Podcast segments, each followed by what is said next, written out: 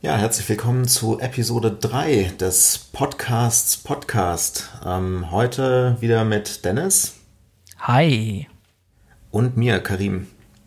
Äh, wir haben heute wieder einige Themen für euch zusammengesucht. Wieder nach der Struktur, die wir beim letzten Mal etabliert haben, fanden wir ganz gut.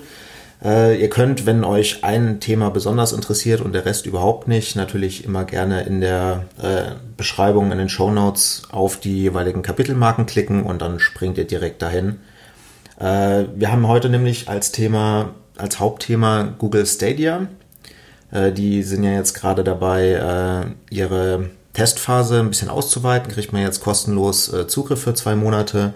Das haben wir natürlich ausprobiert ein bisschen. Dann haben wir wieder ein paar News zum Thema Zoom, Windows 10X und das neue iPhone. Und das wäre dann auch das persönliche Thema von mir. Da rede ich ein bisschen drüber, warum ich mir das eventuell zulegen möchte. Dann kommen wir zum persönlichen Thema von Dennis, warum es ein Risiko sein kann, sein Smartphone zu desinfizieren. Ich habe auch noch was zu Apple Arcade. Da hatte ich äh, Erfahrungen mit oder beziehungsweise mir so ein bisschen Gedanken drüber gemacht.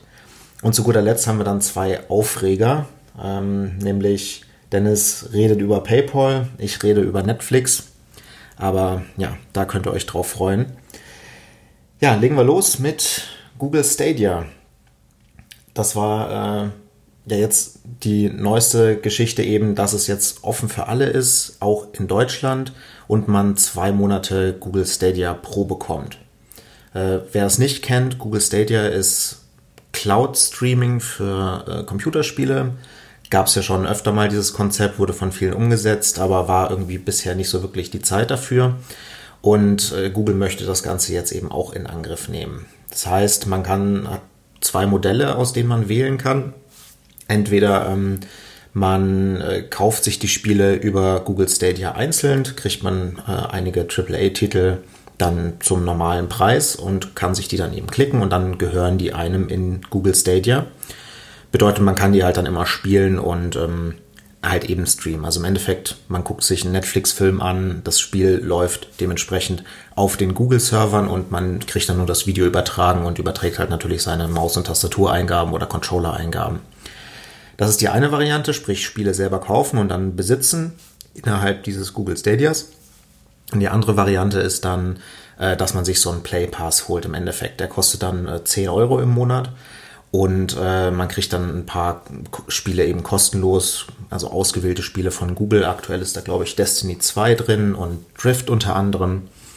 Ähm, und die kann man dann eben so viel spielen, wie man möchte. Man zahlt monatlich, also quasi so das Netflix-Konzept oder das Spotify-Konzept. Genau, da, und da würde ich mich tatsächlich mal einhaken, denn das finde ich das interessantere äh, Konzept von beiden. Ich kann mich noch nicht so richtig an das gewöhnen, in einem Cloud-Dienst äh, Spiele zu kaufen. Weißt du, was ich meine? Ja, auf ähm, jeden Fall. Also das äh, ist auch was, was ich da anmeckern würde, weil dann beschließt Google, wir machen Stadia dicht. Das ist ja bei Google genau. öfter mal so und dann ist es halt weg. Also bei Steam oder bei, bei Uplay und Origin ist es was anderes für mich irgendwie. Und ähm, weil irgendwie, ich besitze es ja trotzdem, klar, also Steam könnte jetzt einfach dicht machen, was ich, also das, wenn das passieren würde, das würde einen Aufschrei geben. Das gleiche auch bei Origin und Uplay. Genau. Äh, aber wir hatten das in der Vergangenheit schon. Also der Wii Shop hat zugemacht und alles, was du auf der Wii gekauft hast, ist weg. Auch wenn, ne, das ist halt. Genau, bei ja. Steam könnten sie dann ja wenigstens noch irgendwie dann die Sachen halt zum Download anbieten, dann kannst du die nochmal runterladen und dann hast du halt lokal auf der ja. Platte, ne? Aber wenn Stadia dicht macht, dann ist es weg. Klar, sie können natürlich dann auch sagen, ja, lad ihr das Spiel halt runter, aber das ist eher unwahrscheinlich. Richtig, und, und dieser, dieser Flatrate-Dienst, das ist halt nochmal was anderes. Ne? Da kann ich halt, ähm, ich habe äh, den Xbox Game Pass auf der Xbox äh, One X und ähm, tatsächlich, da sind meistens aktuelle Spiele äh, schon im Game Pass drin und äh, da schaue ich gerne mal rein, wenn ich irgendwie was zocken will auf der Konsole. Genau. Ähm, den gibt es auch manchmal wenn, bei Cornflakes oder so. Hast du so einen Monat für einen Euro oder so oder gratis oder so. Und ähm, ja, ist nur so ein Tipp. Also, das wird wahrscheinlich auch nicht ewig sein, aber aktuell äh, schaut, haltet euch mal, äh, schaut euch um. Auch, das gibt es ja auch für den PC. Wenn ihr Hardware kauft, ist da manchmal ein Game Pass mit dabei oder so.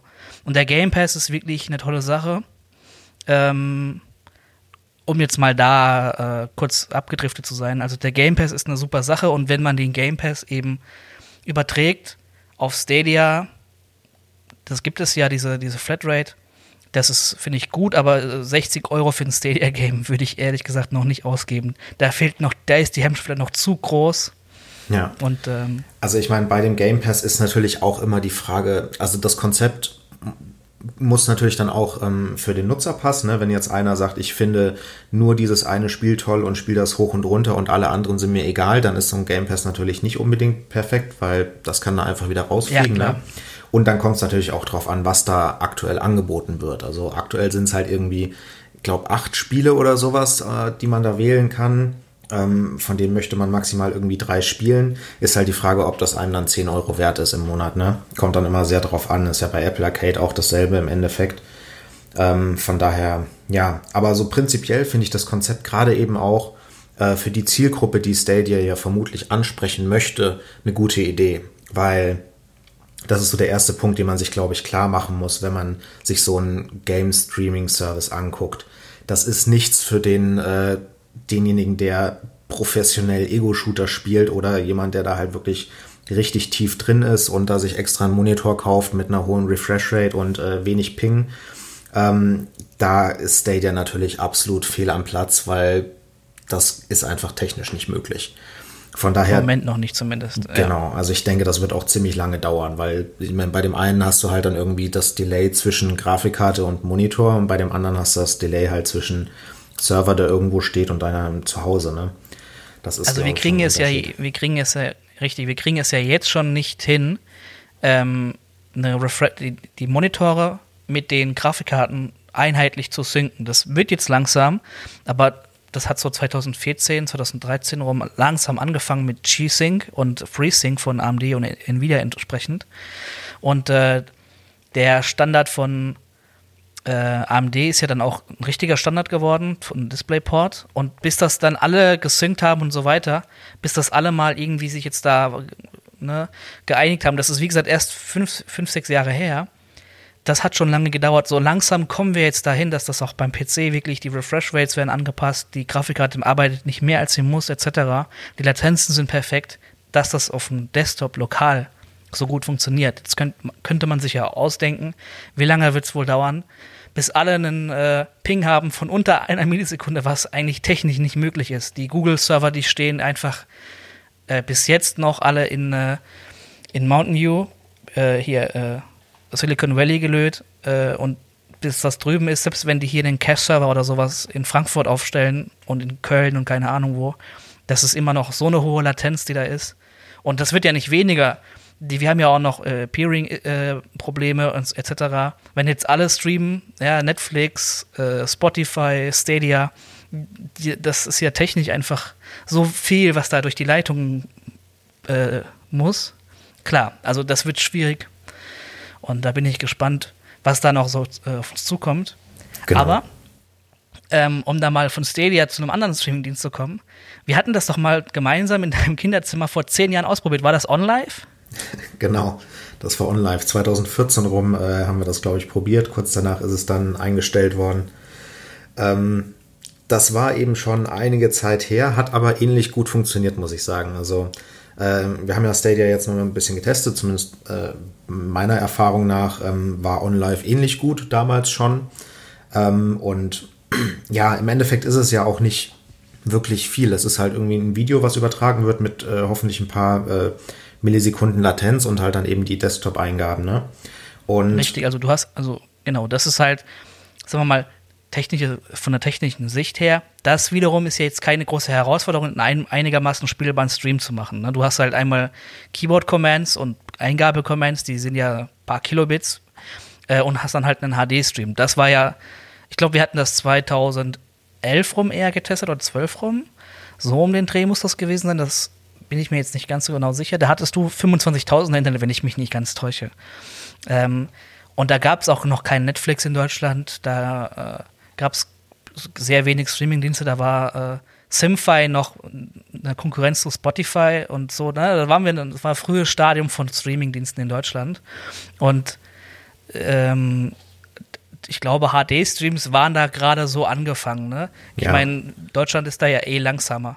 Aber Also damals war es auf jeden Fall schon eine Herausforderung, ja, halt eben auch ähm, dann das Ganze so schnell zu codieren, damit man es dann eben über so eine kleine Leitung kriegt. Genau. Das ist heutzutage auf jeden Fall einfacher geworden. wir haben, genau, wir haben heutzutage Hardware-Encoder in den Prozessoren drin, selbst in einem einfachen äh, Smartphone oder Laptop. Teilweise dieser Chromecast Ultra hat ja einen guten Encoder drin, einen Hardware-Encoder. Das ist alles viel besser geworden. Und äh, da hatten wir früher halt äh, Tablets mit Tegra-Prozessoren drin und äh, keine Ahnung.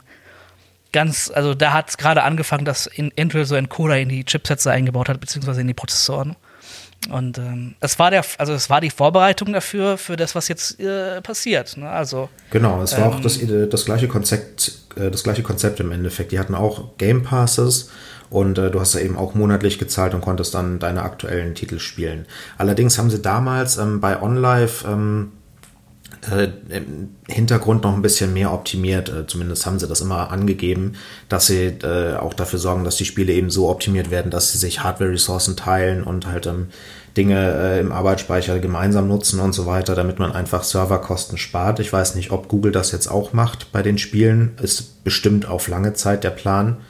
Ähm, aber ob das aktuell der Fall ist, weiß ich nicht. Da gibt es ja auch noch ein paar andere Konzepte, die das auf jeden Fall nicht, äh, aktuell nicht machen, zumindest. Mhm.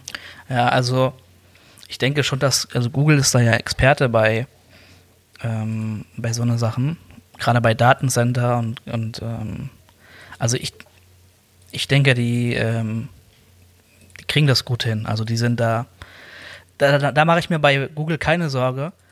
Nur das halt groß zu machen und äh, sich gegen Xbox und ähm, Sony durch, Microsoft und Sony durchzusetzen, das ist so das, wo ich denke. hm. Ich meine, ähm, der Kampf Google Plus gegen Facebook war ja auch, wir waren ja 2014 sehr optimistisch, oder 2013, wann das war. Hey, das Facebook, ciao Facebook, kein Google Plus und äh, vor ein, zwei Jahren, glaube ich, haben die zugemacht. Ne? Und Ja. Ja, schauen wir mal. Also es ist auf jeden Fall viel Potenzial äh, da bei ähm, Stadia, finde ich, weil man kann eben dann auch durchaus wesentlich bessere Grafik anbieten, die der Heim-PC eventuell nicht hinkriegen würde, wenn man eben ein ganzes Rechenzentrum hinten dran stehen hat, was äh, die Grafikleistung dann übernimmt. Ne? Und wenn man sich dann viele äh, Ressourcen teilen kann und ähm, viele Leute gleichzeitig dieselbe Szene spielen oder sowas, äh, können, könnte man ja entsprechend dann ähm, ja ein bisschen Ressourcen vereinbaren. Ne? Das ist ja auch so das Konzept von Cloud Computing im Allgemeinen. Ist natürlich nochmal ein ganz anderes Thema beim Gaming, aber das Potenzial ist da. Und ähm, ich kann ja mal kurz ähm, drüber reden, wie meine Erfahrung war mit dem, äh, mit dem Testen von dem von Google Stadia. Das habe ich nämlich ähm, natürlich mal ein bisschen gemacht. Und ähm, ja, das eine Problem ist, ich bin ja aktuell in Estland und äh, im Internet wird man ja gerne mal diskriminiert, je nachdem, wo man gerade sitzt. Dementsprechend konnte ich Google Stadia nicht ohne VPN nutzen. So als kleiner Disclaimer. Das heißt, ich musste mich halt erstmal nach Deutschland VPN, damit ich ähm, eine entsprechende IP hatte, mit der ich das nutzen darf. Ähm, und dann habe ich das mal ausprobiert. Hat natürlich bei mir jetzt nur im Chrome geklappt. Gab auch keinen Hinweis auf Inkompatibilität im Brave-Browser. Aber naja, ist halt noch Beta. Prinzipiell hat es aber sehr gut funktioniert eigentlich, obwohl ich auch per VPN drin war. Die Qualität war gut, war Full HD, hat, hat er super schnell übertragen.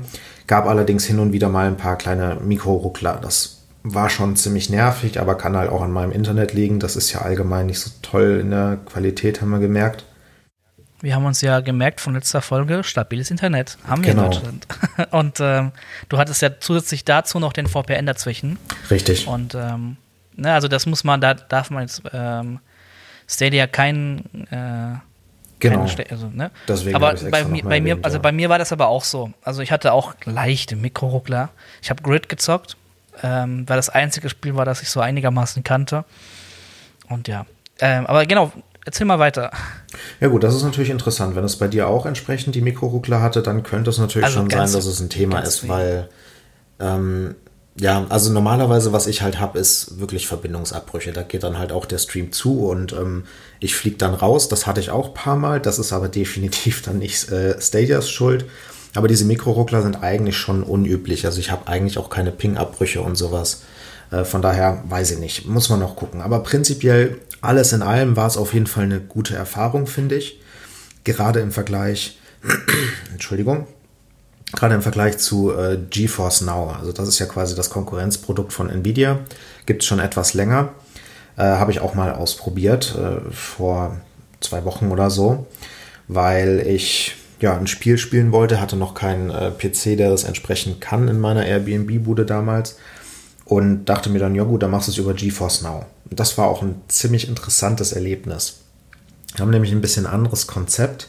Äh, die haben nicht, also die haben auch Spiele, die sie unterstützen und die du dann anklicken kannst, aber du musst sie nicht kaufen, sondern du kannst, wenn du sie in Steam hast, kannst du dich über Steam einloggen und kannst sie dann darüber starten. Das heißt, du musst sie nur, hast all deine Steam-Spiele eigentlich verfügbar, sofern sie eben von GeForce Now unterstützt werden. Das finde ich ziemlich das find cool. Ich, ich auch, ja.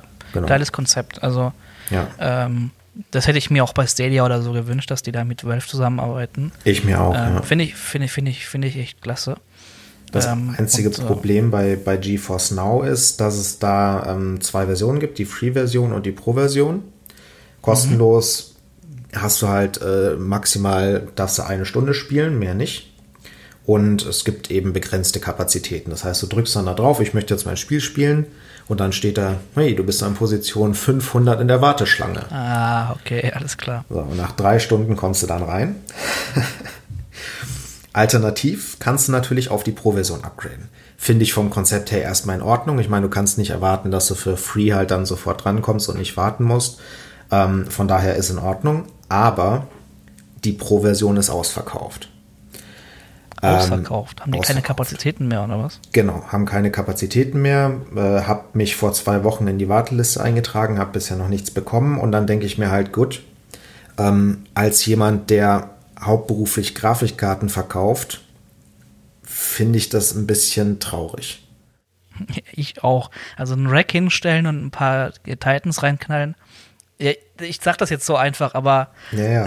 das wäre wär ja nicht so viel verlangt, da mal äh, ins Rechenzentrum zu fahren und ein paar Racks reinzuschieben, also äh, ein paar, paar Dinger reinzuschieben, meine ich, ein paar Denke ich auch. Server. Also die, die Infrastruktur ist ja da und ich habe es dann auch tatsächlich mal geschafft, das in der Free-Version zu spielen, eine Stunde lang. Und das lief auch echt gut. Also ähm, ähnlich wie zu Google Stadia ähm, hat, hatte eigentlich keine Probleme, abgesehen halt von ähm, dem Internet natürlich bei mir lokal, aber sonst, das lief super eigentlich. Hattest du bei GeForce Now Mikroruckler? Ähm, nee, hatte ich nicht, aber da war ich auch noch nicht hier. Also da hatte ich eine andere Internetverbindung. Da hatte ich dann halt okay, auch hin und also wieder mal äh, ein paar Sekunden Komplettabbruch, aber Mikroruckler hatte ich da nicht.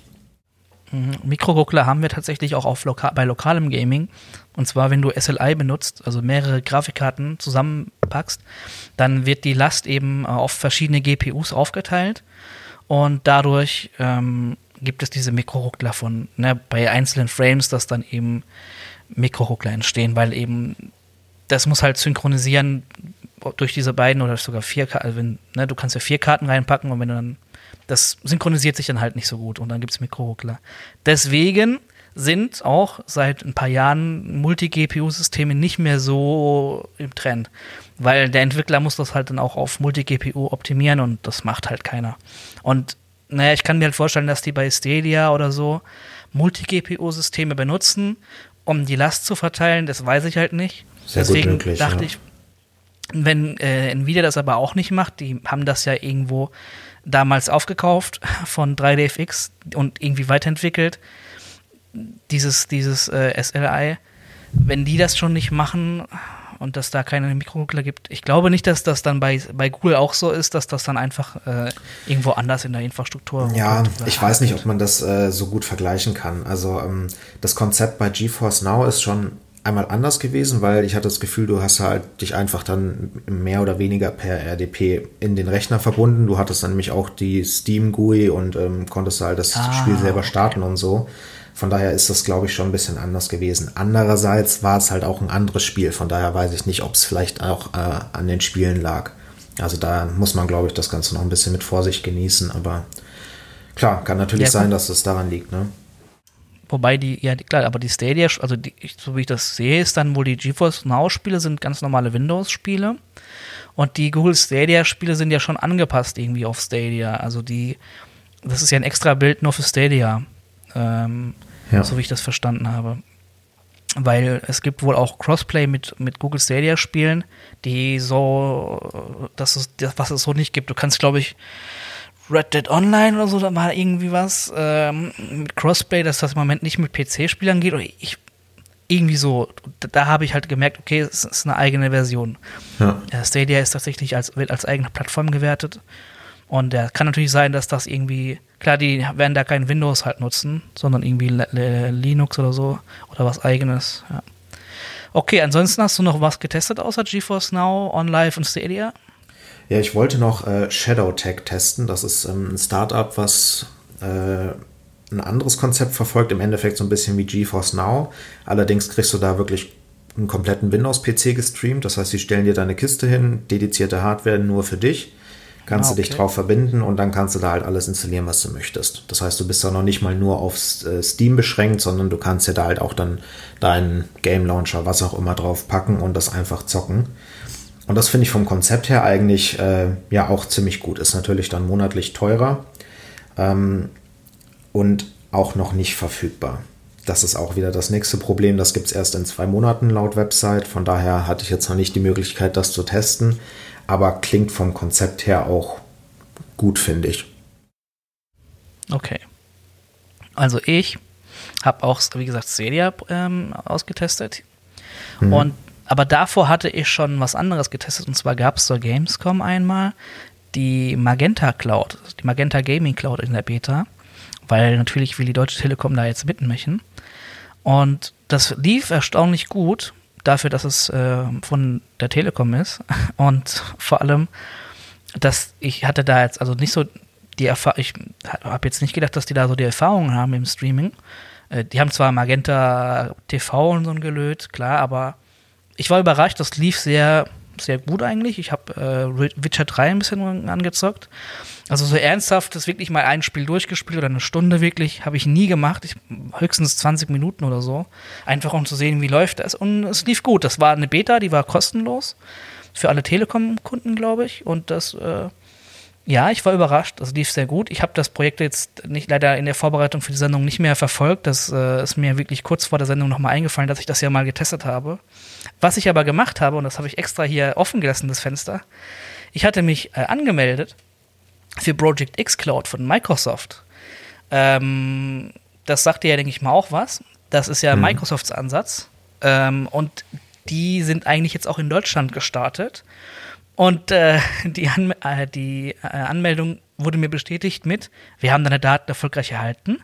Wir werden uns in nicht mehr als ein paar Monaten bei dir melden, um dir mitzuteilen, ob du für die Vorschau ausgewählt wurdest. Und dann dachte ich mir, nicht mehr als ein paar Monate. Alles klar, danke Microsoft, danke für nix.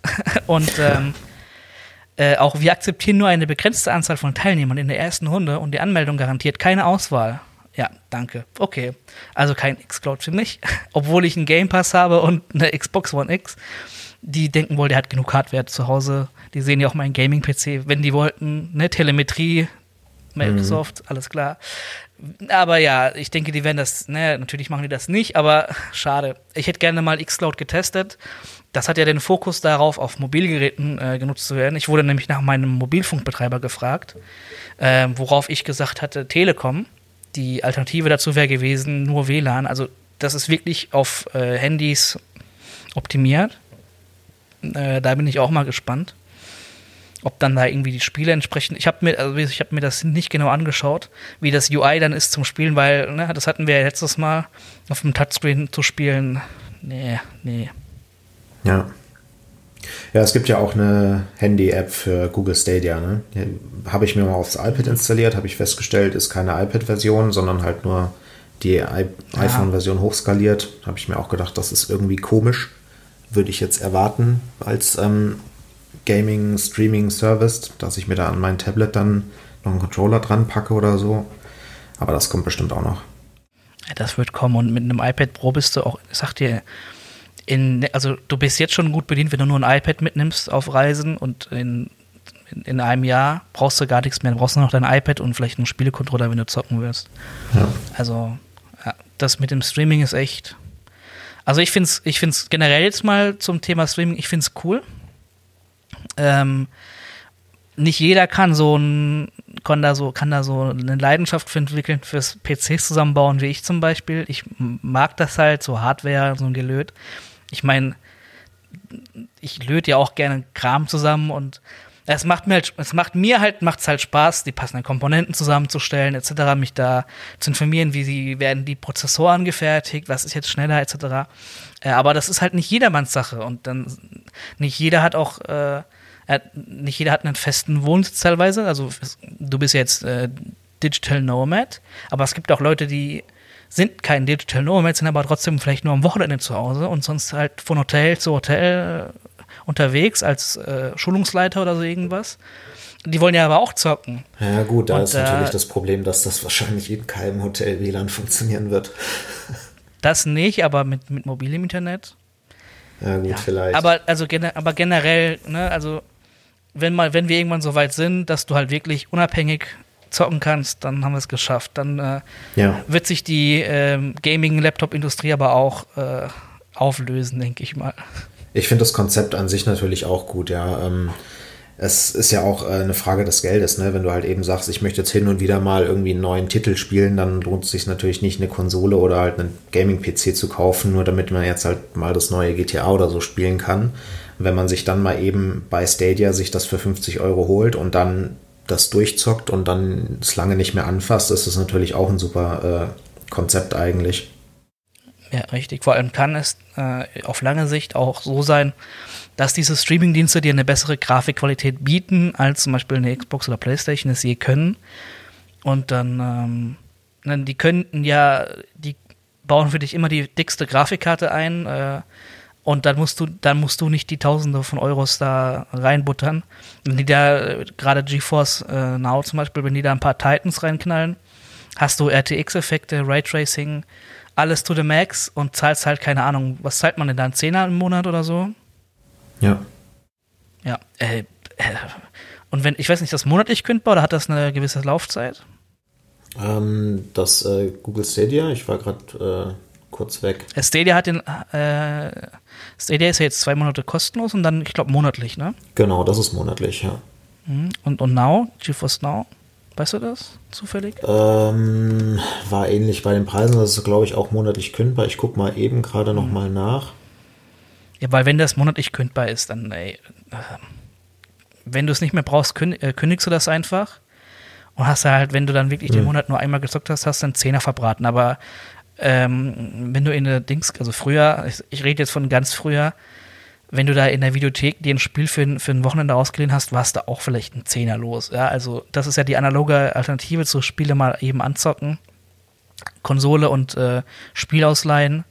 Und das hat ja auch locker mindestens ein Zehner für ein Wochenende gekostet. Also würde ich sagen, fair alles. Also ja, wirklich. allerdings, ich bin hier gerade äh, mal auf der Website, die, es scheint zumindest wieder Zugriff zu geben. Ich habe zwar keine E-Mail bekommen, aber wer weiß, zumindest ist der Button grün. Äh, kostet übrigens 5,49 Euro pro Monat, allerdings 12 Monate. Ähm, von daher, das ist dann halt schon wieder ein anderes Thema, ne? Aber. Ich habe ja, ja. ich habe es auch gerade gesehen. Äh, die Founder, also äh, Gründermitgliedschaft, ist ausverkauft. Ja. Ähm, ja, das kommt immer drauf an, wo man gerade ist. Ich hatte da jetzt einen Knopf, wo ich den kaufen kann. Ich guck mal, was passiert, wenn ich da drauf drücke. Sehr interessant. Ne? Also jetzt hier, ich bin jetzt hier auf der Webseite, dann kann ich euch ja mal die Vorteile sagen. Die Gratis ist ja die, wie schon angesprochen, Standardzugriff und eine Stunde Session-Dauer. Und die Gründer, also die, ich weiß nicht, wo ihr gerade auf der Welt seid, Founders Edition, sowie auch bei den Grafikkarten, ist halt erhöhte Kapazitäten, das heißt bevorzugter Zugriff, erweiterte Session-Dauer, was auch ein bisschen schwammig ist, man weiß mhm. ja nicht wie lange, aber hm. und RTX On und RTX On ist so eine Sache, ähm, finde ich sehr gut. Und dann das, der letzte Punkt ist 90 Tage Einführungsphase kostenlos. Das, äh, das heißt dann also drei Monate gratis, sehr geil. Jedenfalls äh, Raytracing ist eine Sache, ähm, finde ich cool also macht Spaß mit Grafik mit RT, äh, Grafikkarten mit RTX sind ja immer populärer. Man geht davon aus, äh, AMD zieht nach bei der nächsten Generation. Und ja, also diese Raytracing-Effekte sind echt schick. Ähm, da gibt es jetzt auch eine neue Minecraft-Beta mit Raytracing. Ja, die, die habe ich gesehen. Äh, die bringt auch eine dicke RTX Titan und eine dicke 2080 Ti zum Schwitzen. Äh, hätte ich nie gedacht, dass man nochmal sagt, Minecraft äh, be belastet PCs, aber ja. Ja, da sieht auf jeden Fall schick gespannt. aus. Ja. Ja, kommen wir doch weiter zum nächsten Thema. Wir reden nämlich jetzt mal wieder ein bisschen über die News, was aktuell passiert ist, so die letzten zwei Wochen. Äh, da haben wir ein paar Updates zu bestehenden ähm, Themen, also aus den letzten zwei Episoden bei unserem Podcast. Wir haben ja einmal über Zoom geredet. Da gab genau, es ja. äh, eine Ankündigung, einmal, dass Zoom an der Sicherheit arbeitet und Richtig. neue Patches rausbringt, nämlich einen Security-Button. Das heißt, äh, den habe ich jetzt auch schon in den Meetings gesehen. Das ist jetzt ein schöner Knopf, kann man so ein paar Optionen äh, angeben. Zum Beispiel eben diesen äh, Waiting Room, von dem wir in der letzten Episode gesprochen haben. Oder genau. allgemein komplett Meeting sperren, damit keine neuen Leute rein können und man kann auch so ein bisschen Berechtigungen vergeben. Also die scheinen, ja, das Feedback ernst zu nehmen zumindest. Also wie gesagt, also seit dem letzten Mal, ich bin immer noch dabei. Zoom. Also du hast mich da auch überzeugt. Ich habe mir ja jetzt auch mein eigenes Bild dann nochmal gemacht, mir das mal angeschaut. Ich finde Zoom eigentlich eine tolle Sache. Also die, die arbeiten da wirklich gut an der, äh, an der Sicherheit. Und äh, es ist halt schade, dass alle auf, auf Zoom rumhacken. Und ähm, ja, also dieses, äh, dieser Security-Button, äh, um da mal genau auf die Funktion einzugehen, der ähm, bietet unter anderem die Möglichkeiten, dass man wirklich komplett für alle, also weitere Teilnehmer sperrt. Und ähm, man kann den Chat sperren, man kann äh, Screenshares äh, sperren, man kann den Rating Room komplett ausschalten, was sinnfrei ist, was immer gut ist. Aber ja, also da finde ich, dass sie da an der Sicherheit arbeiten, erstmal eine gute Sache. Was denen leider so ein bisschen äh, in die in ihre Pläne reingekrätscht hat. Es sind die Credential Stuffing Angriffe, die dann jetzt gekommen sind, die in der Boulevardpresse und den allgemeinen Medien, die halt der normale äh, Benutzer oder Büromitarbeiter ähm, liest, leider als Hackerangriff auf Zoom betitelt wurden. Ähm, was natürlich viele Unternehmen abgeschreckt hat, oder ab, also so normale Unternehmen, die jetzt nicht in der IT unterwegs sind, da werden sicher viele Unternehmen gesagt haben, oh, was, Zoom wurde gehackt, oje, oje, wir wechseln vielleicht doch. Ähm, ich genau. habe das aus, erst, aus erster Hand mitbekommen. Ein guter Freund von mir arbeitet bei einem großen deutschen äh, Lebensmittelunternehmen und die hatten tatsächlich, also auch total Banane, die saßen einzeln in ihren Büros, hatten Zoom offen und haben so eine Konferenz gemacht. Gut, okay. äh, Weil es dort kein Homeoffice gab was ich immer noch, ne, das spricht für das Vertrauen der Leute in die Mitarbeiter, aber gut. Und ähm, jedenfalls kam dort wohl eines Tages die Chefin panisch wir müssen hier, wir reden hier über die IT-Abteilung dieses großen Lebensmittelunternehmens. Ich, ich drop hier keine Names, aber ja.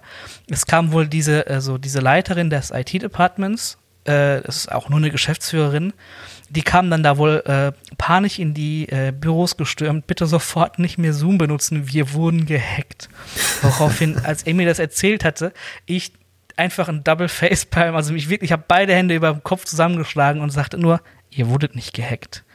Ähm, denn ähm, ja, also Credential Stuffing ist ja, ist ja so ein Ding. Ähm, es geht ja einfach nur darum, dass sehr viele äh, Leute ihre Credentials, also ihre Benutzernamen und Passwortkombinationen, nicht nur auf einer Seite benutzen. Und genau das wird eben getestet. Das heißt, es gibt Leaks, gibt es immer. Es gibt immer, es gab den Dropbox-Leak, Adobe-Leak etc. Und ähm, hier auch noch so ein Side-Fact: Wenn ihr euch bei Have Been Owned, ich packe das mal auch in die Show Notes, einträgt mit euren Mailadressen, bekommt ihr eigentlich immer, wenn es einen aktuellen Leak gibt, bekommt ihr da eigentlich eine Info. Jedenfalls diese Leaks, die da eben alle geschehen sind von Foren, von großen Webseiten, die werden quasi alle in so ein Skript gefüttert und dann probiert man das mal durch. Das heißt, äh, da wird dann einfach mal geschaut, ey, äh, welche Passwörter gehen denn hier auch bei Zoom, ne? Und äh, die werden dann eben als Zoom äh, Zoom-Accounts äh, im Darknet gehandelt. Als valid äh, Zoom-Accounts. Die können natürlich dann auch, ich glaube, durch den Warteraum durch. Also das ist dann natürlich scheiße, um es mal so zu sagen. Aber da kann Zoom nichts für. Also, wenn ihr halt so schlau seid, ich denke, das nächste, was Zoom dagegen machen wird, ist Two-Factor-Authentifizierung. Äh, oder gibt es vielleicht sogar schon. Ich bin ja kein Zoom-User. Ja, da kann ich auch nichts zu sagen. Also, ähm, wir verwenden da halt dann die äh, Okta-Geschichte, also ähm, ah, okay. dieses äh, Single Sign-On-Dings, da ist natürlich Two-Factor dann dabei. Ähm, aber ich gehe mal davon aus, dass es das gibt. Natürlich ist jetzt halt auch wieder die Frage, inwiefern ist Zoom dafür verantwortlich. Ne? Die können natürlich sein, dass sie kein Rate-Limiting beim äh, Ausprobieren der äh, Zugänge eingebaut haben. Ähm, von daher, da kann man äh, dann schon immer noch drüber reden, aber es als Hack von Zoom darstellen, ist halt natürlich wieder so ein Thema. Genau, also das ist auf jeden Fall ähm, klar. Zoom kann als Plattformbetreiber da eben sagen, okay, wir machen dieses Rate Limiting. Das ähm, hatte ja äh, Apple lange Zeit bei der iCloud ja auch nicht gemacht. Woraufhin es dann diese, diesen iCloud-Tag mit den Promi-Fotos äh, äh, gab, die tollen.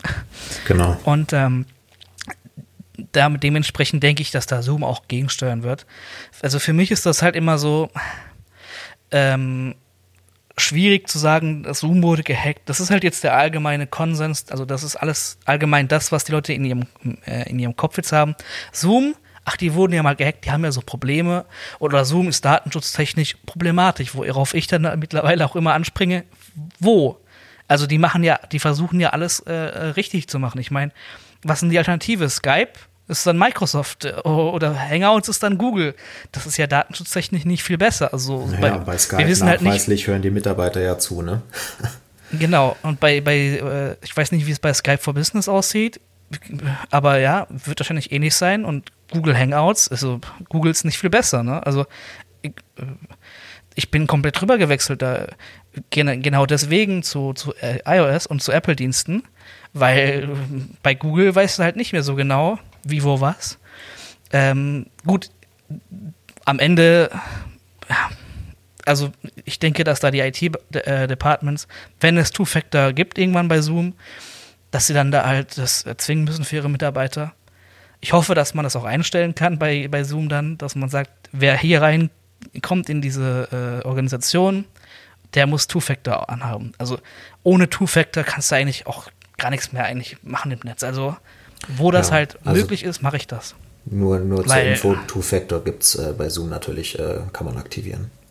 Okay, sehr gut. Weil also ohne, ohne Zwei-Faktor ja, ich komme auch gleich, äh, wenn ich zum Smartphone-Thema dazu komme, was die Schattenseiten von Two-Factor sind. Äh, vielleicht hat der äh, Karim da ja eine Idee für mich, aber ja. Ähm, hast du noch was zu Zoom? Nee, zu Zoom habe ich nichts mehr. Okay, dann gehen wir mal rüber zu Windows 10 beziehungsweise Windows 10X. Da hatten wir ja in der ersten Folge drüber gesprochen. Da hatten wir ja noch die Struktur, dass wir über einzelne Themen reden, also intensiver. Ähm, vielleicht da noch mal ganz kurz. Ich habe das jetzt ganz spontan. Äh, ich überrumpel den Karim damit. Wir könnten ja, wie gesagt, wenn es wirklich ganz heiße Themen gibt, können wir da auch einfach Special-Folgen mal machen, wie die erste. Ähm, schauen wir mal. Also Sehr wenn gerne. sich jemand das Format der ersten Folge weiter wünscht, dann äh, lasst uns Feedback auf, auf, auf dem Blog. Ansonsten, ähm, ich denke, wir werden da, wenn es da wirklich richtig heiße Themen gibt, wenn es wirklich äh, Windows, ein neues Windows-Release gibt, kann man da auch mal eine ausführlich eine Stunde drüber sprechen. Äh, aber darum soll es gar nicht gehen, denn Windows 10X äh, wird erstmal nur im, im, äh, im, Emulator weiterleben, denn es gibt erstmal keine X, äh, Windows 10X-Geräte. Zumindest dieses Jahr nicht mehr. Genau, also ja. es gibt ja da so ein Virus, von dem man vielleicht schon mal gehört hat. Und der sorgt bei Microsoft natürlich auch dafür, dass entsprechend Deadlines ähm, verschoben werden. Und deswegen möchte man jetzt auch das neue Dual-Screen-Tablet von Microsoft, was dann eben mit diesem Windows 10X hätte laufen sollen, nicht wie geplant Ende 2020 veröffentlichen. Vermutlich dann äh, zum Weihnachtsgeschäft war der Plan, sondern eben erst dann 2021. Das heißt, das wurde ein bisschen nach hinten verschoben.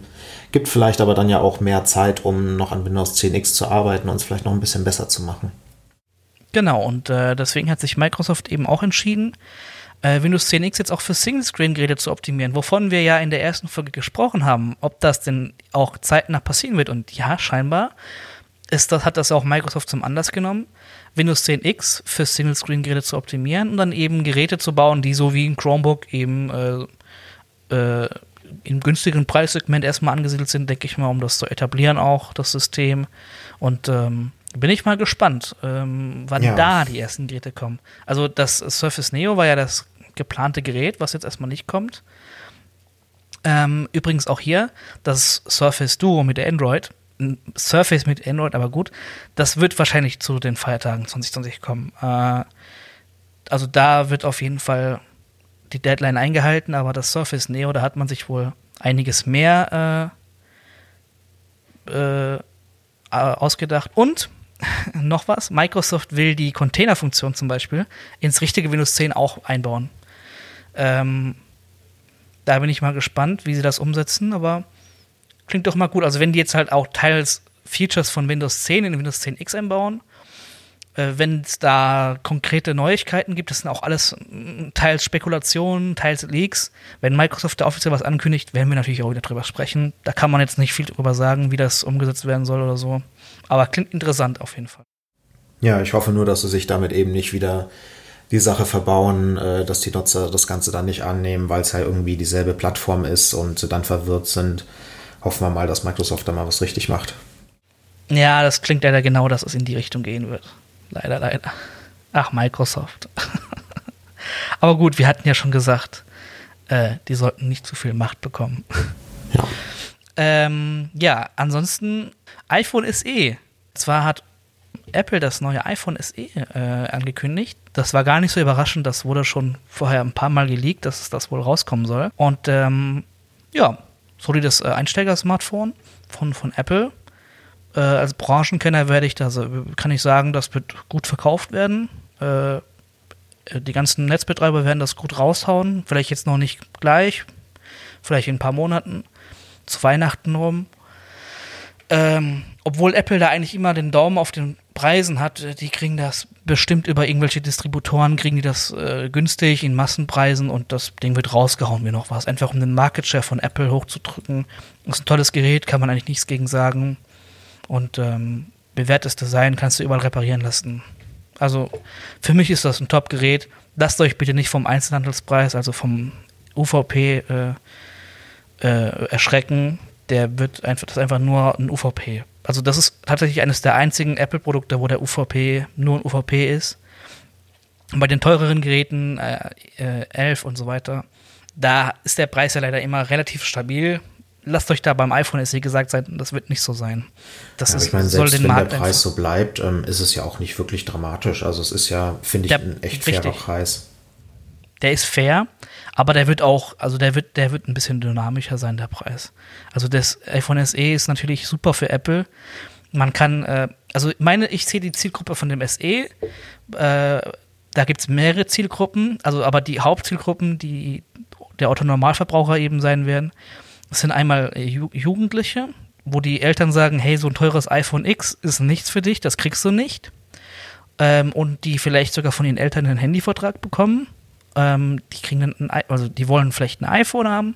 Und dann gibt es entweder ein iPhone äh, 8 zur Auswahl oder das halt das SE. Und ähm, für einen Euro dann eben, oder für den symbolischen Euro. Oder eben ältere Leute, die sagen, mein Vater zum Beispiel, der hat sich jetzt erst letztes Jahr ein iPhone 8 im Vertrag äh, geholt, weil er sagt, ja, ich will das X einfach nicht. Also das ist halt auch so eine Sache der Gewohnheit. Ich mag den Home-Button und ich mag kein Face-ID und sowas. Mir reicht eine Kamera und ich, ich nutze das nur zum Telefonieren und ein bisschen WhatsApp und Facebook-Videos gucken. Ist halt, ne, so ja. die Altersgruppe unserer Eltern da wird das iPhone SE auch gut ankommen, denke ich mal. Der Formfaktor ist ja bewährt, ist halt ein iPhone. Und ähm, ja, und dann ja, das ja ist jetzt so die Frage, falle ich jetzt äh, in die Jugendlichen oder in die äh, Elternkategorie rein? Ich du fällst in die dritte Kategorie, die ich nicht so. näher definiere. Ähm, ich weiß nicht, was gefällt dir denn am iPhone SE? Oder warum würdest du dir kein iPhone X kaufen zum Beispiel? Ja, also ich habe ja aktuell das iPhone 8 ähm, und da das SE ja im Endeffekt genau das ist, nur mit ein bisschen besserer Hardware, also innen drin, ähm, ist es jetzt erstmal keine große Umstellung für mich. Also was ich natürlich sehr verstehen kann, ist, wenn jetzt jemand ähm, das äh, iPhone 11 hat oder sowas, ähm, dann möchte er wahrscheinlich nicht mehr zurück zu diesen dicken Bezels. Ähm, sehe ich an meiner Freundin, die findet es immer sehr komisch mit diesem Handy und das kennt man ja auch, wenn man sich da irgendwie mal ein älteres Handy nimmt, was damals einen riesen Bildschirm hat. Das fühlt sich irgendwie total fiddelig an. Aber mhm. da ich mich ja noch nicht umgewöhnt habe und ich eben mich auch nicht wirklich umgewöhnen möchte aktuell, ist es für mich ganz gut. Hauptgrund ist, ich mag Face ID nicht. Ich finde das schrecklich. Das, man muss dann immer wie blöde auf sein Handy gucken und dann dauert das lange und ähm, gefällt mir einfach nicht. Ich will da meinen Fingerprint draufhalten und dann entsperrt das und äh, ist alles gut. Funktioniert dann auch mit äh, Gesichtsmaske und was auch immer. Halt ich fühle den Punkt, also ich, ich, ich, kann das nachvollziehen. Ähm, ich habe ja das iPhone XS Max, toller Name auch. Ja. Und ähm, ich hatte schon das iPhone X und bei beiden Geräten, ich habe das XS Max wirklich nur in der Vertragsverlängerung damals mitgenommen, weil ich gesagt hatte, okay, ich habe zwar das X, aber das XS Max hat eine bessere Face ID. Wurde mir versprochen von Apple. Das hat mir der Herr Tim Apple persönlich vers versprochen. Und ähm, da war ich, das ist äh, dieses klassische, ich wach morgens auf, will mal eben Mails checken oder Social Media. Das klappt mit der verkinderten Fresse morgens nicht, wenn man frisch aufgestanden ist. Ähm, weil man hat ja, man dreht sich ja dann so ein bisschen, hat da so das übelste Doppelkinn. Ähm, und guckt einfach, guckt einfach so doof rein, dass das Gerät sagt, wer bist denn du eigentlich? auch, auch nach dem 50. Mal, der lernt ja, wenn du das erfolgreich äh, entsperrst, ah, okay, das ist der Typ. Also ich habe schon probiert mit Bart ab, äh, neue Frisur, Brille ändern. Das hat alles funktioniert, das erkennt er auch. Aber so, sobald du nicht äh, irgendwie so gerade ist, Face ID ist noch ausbaufähig, das ist richtig, ja. Und deswegen, ich lasse das dann meistens äh, fällen, die, ähm, also Du musst dann auch warten, bis du deinen PIN eingeben kannst, bis Face ID gefailt hat. Und dann kannst du erst äh, den PIN eingeben. Was gut ist, ist zumindest, dass man jetzt seit dem neuen äh, iOS Update, das es dann kurz nach dem XS äh, damals gab, kannst du das quasi nochmal versuchen. Also ganz früher beim ersten iPhone X hast du Face, hast du unlocked. Wenn Face ID nicht geklappt hat, PIN eingeben. Jetzt unlock, Face ID klappt nicht, kannst du hochziehen, probier das nochmal. Ist schon mal äh, eine Erweiterung, weil früher musstest du es doch wieder ausschalten, wieder anmachen, hochziehen. Nervig. Äh, aber trotzdem, also Face ID klappt bei mir vielleicht in einem von drei Fällen. Das ist wirklich nervig. Also generell so im, im Alltag läuft's, aber wenn du irgendwie auf der Couch sitzt, ein bisschen blöd oder wenn du es dir einfach gemütlich machst, sagen wir es mal so, und dann äh, ist Face ID doof. Und dann wünsche ich mir den Fingerprint-Scanner von Samsung, der unter dem Display ist. Genau, das wünsche ich und, mir auch. Also ich hoffe wirklich, dass die das bald mal implementieren, damit ich dann halt eben auch mir ein Ding holen kann ohne Bezels. Ja, ver verstehe ich. Also, also Touch ID hat auch seine Nachteile gehabt. Ich meine, ich, ich koche gerne und wenn du dann äh, was gekocht hast und dann die Hände wäschst und nasse Finger hast, dann klappt Touch ID auch nicht immer. Ja. Da musst du erst den Touchbutton reinigen. Aber dafür klappt Touch ID sonst immer. auch mit Schnitt im Finger oder so kannst du nämlich einen anderen Finger äh, hinzufügen und so. Also das hat ja, gut funktioniert immer. Das ist, denke ich, auch so noch ein bisschen andere, ähm, andere Perspektive. Also wenn, äh, wenn Face ID nicht klappt, dann kann es halt eben sein, weil du halt ja irgendwie ein komischer Winkel hast oder ähm, halt eben die Winkel. Gesichtsmaske genau. auf oder irgendwas, ne? Ähm, und das ist dann ärgerlich und dann kannst du es irgendwie nicht richtig benutzen. Aber bei Face ID ist es ja so, wenn Face ID nicht klappt, zum Beispiel weil du Handschuhe anhast oder halt nasse Finger oder keine Ahnung was, dann kannst du in der Regel auch sowieso dein Smartphone nicht benutzen, weil du musst ja zum Benutzen halt mit deinen Fingern da drauf rumpatschen. Von genau, daher, du meinst ähm, eben Touch ID und du meinst eben Touch ID für die Finger und Face ID fürs Gesicht so rum. Äh, ja, habe ich verwechselt? Genau. Ja, ja, egal, passt schon. Äh, genau, weiß, Touch ID. Genau, Touch ID ist ja das äh, Fingerprint-Konzept von Apple. Die haben das ja jetzt eigentlich haben sie es offiziell begraben, aber vielleicht lassen sie es ja wieder auferleben. Also ich, ich glaube schon. Vielleicht nennen die das auch ganz fancy. Vielleicht äh, Touch ID und Face ID in einem und dann ist das ein neues Sicherheitskonzept und das nennen die dann irgendwie krass. Oder 3D Touch ID. 3D Touch, ja, das 3D Touch haben die ja auch, äh, haben die ja auch äh, abgeschafft, was ich schade finde, aber 4D Touch ID. Okay. irgendwie sowas. Secure Touch, keine Ahnung. Ähm, jedenfalls ist das, ist, also ich, ich hoffe, dass sie das äh, wieder zurückbringen irgendwann als äh, Underscreen äh, Solution. Wie gesagt, Die äh, Samsung-Jungs ja. kriegen das ja auch gut hin und äh, nicht nur Samsung, ich glaube Huawei, OnePlus und wie die alle heißen. Und das Ding ist, bei Apple, die lassen sich da natürlich Zeit, die wollen, dass das perfekt ist.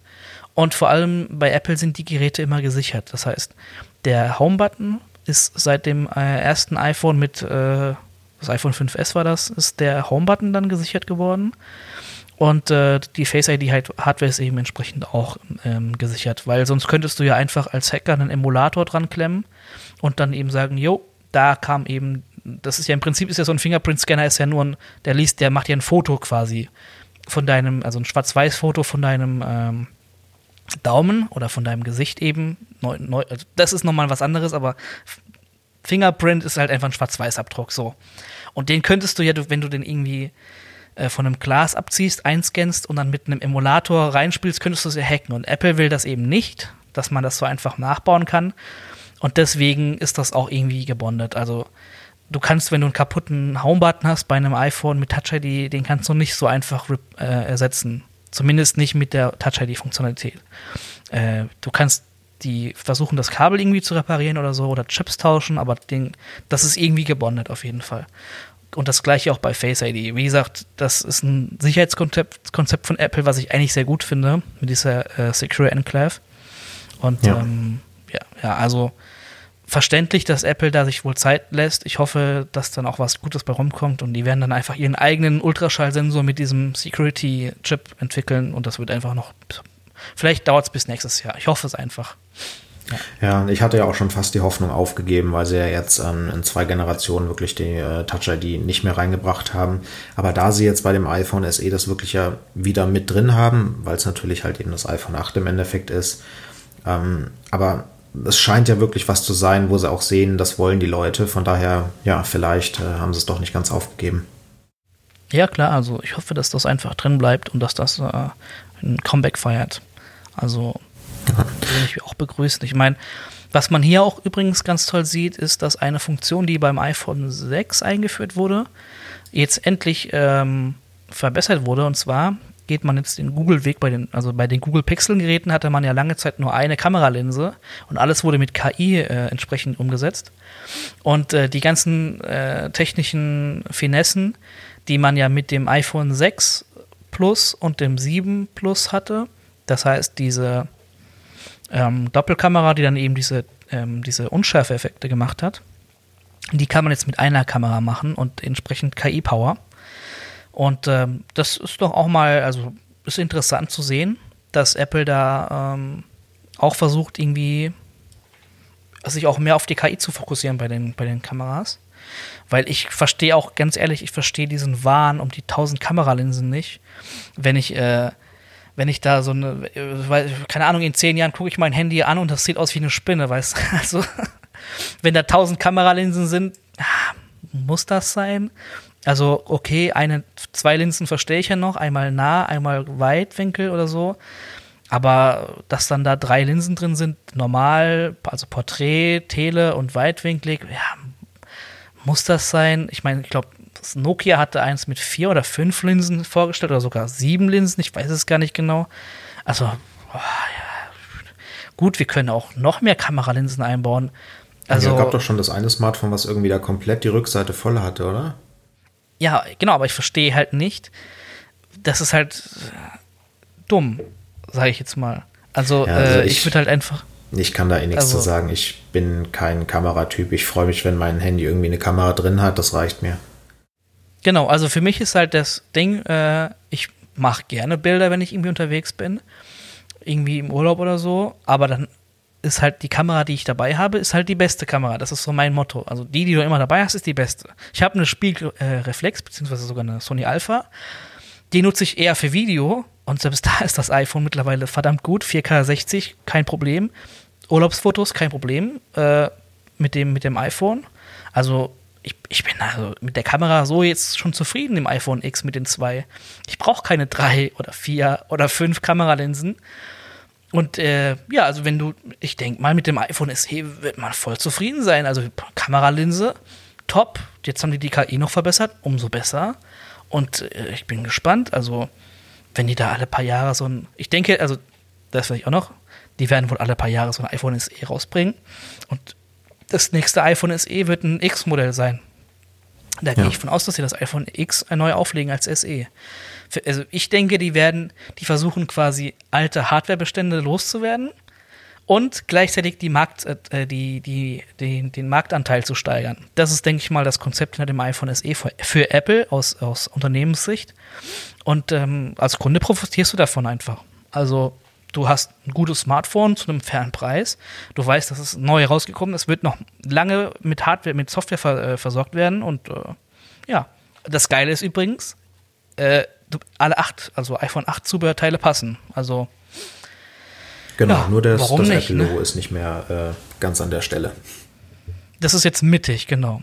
Das ist der einzige Unterschied. Äußerlich es betrachtet. Ja.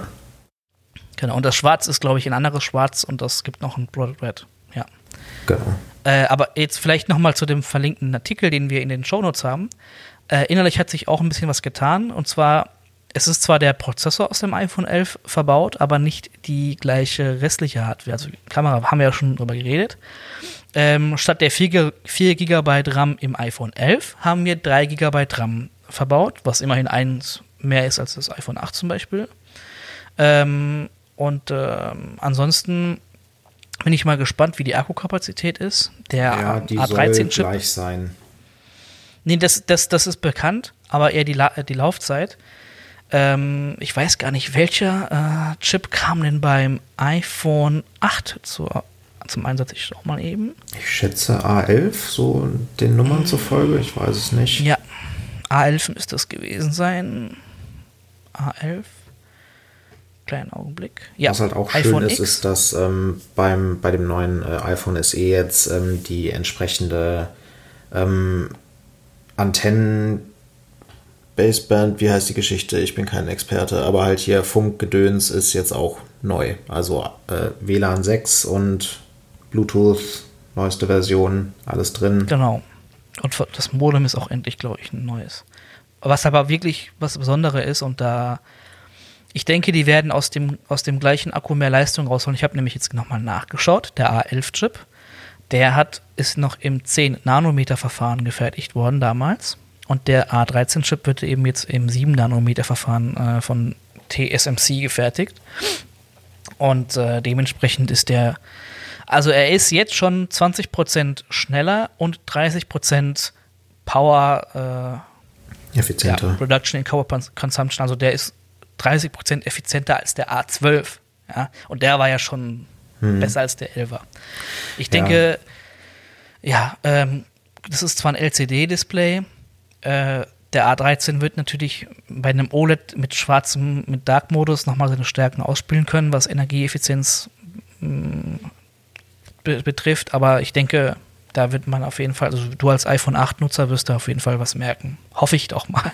Also ich meine, im Vergleich zu meinem aktuellen Akku sowieso, der hat ja sowieso nur noch irgendwie 80% Leistung oder so. Ähm, mhm. Und von äh, außen sieht das jetzt auch nicht mehr super hübsch aus, hat einige Macken, Glas ist ein bisschen gesprungen, von daher es würde schon mal wieder Zeit werden, sich neues zu holen. Ich bin mir halt noch nicht 100% sicher, ob es sich wirklich lohnt, weil was ich halt am liebsten gerne weg hätte, wären die Abstürze von meinen iOS 13 Geschichten, aber ich glaube, das liegt weniger an der Hardware als an der Software.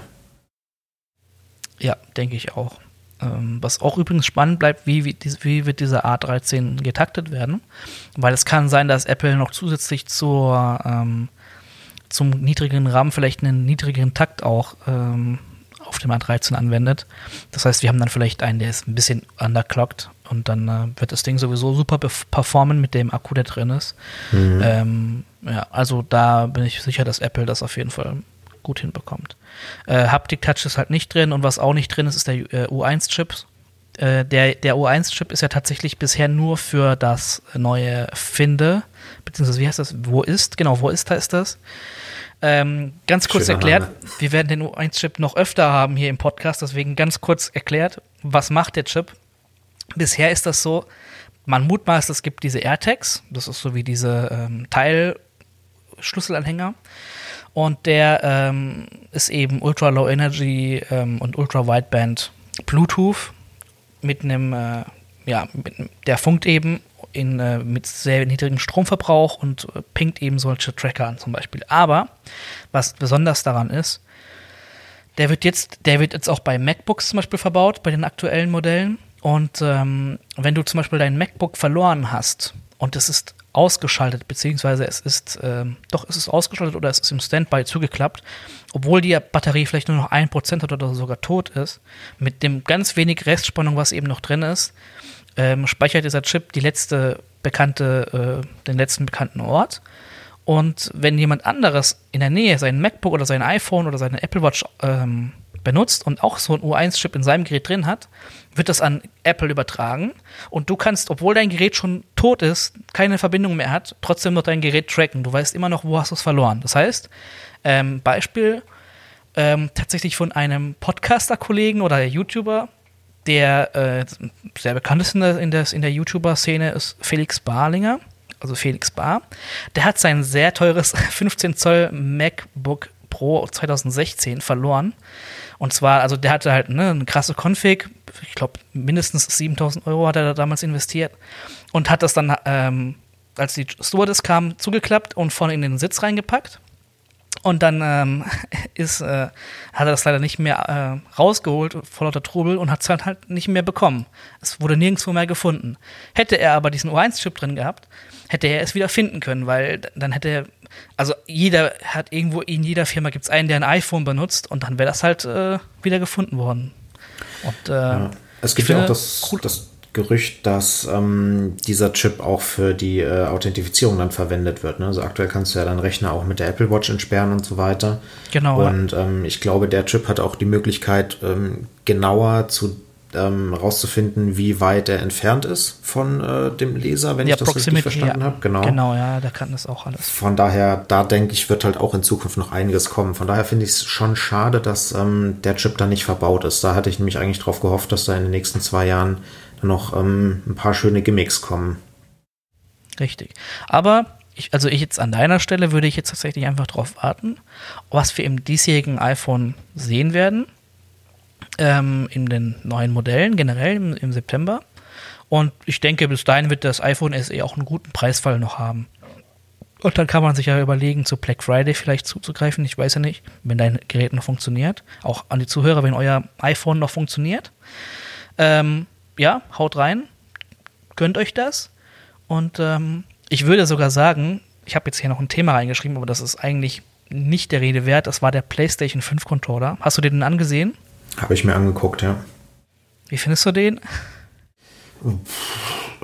Ich weiß ehrlich gesagt nicht. Sowas muss man ja immer in der Hand halten. Von daher, ich meine, er sieht hübsch Richtig. aus, finde ich. Aber ähm, wie der jetzt im Detail ist, ich glaube, das kann man erst. Er ist ein bisschen, genau, sieht, also das, deswegen habe ich gesagt, das ist jetzt nicht so die große News. Ja, der ist ein bisschen größer geworden. Ähm, ich habe immer gerne den iPhone, äh, den Xbox-Controller bevorzugt.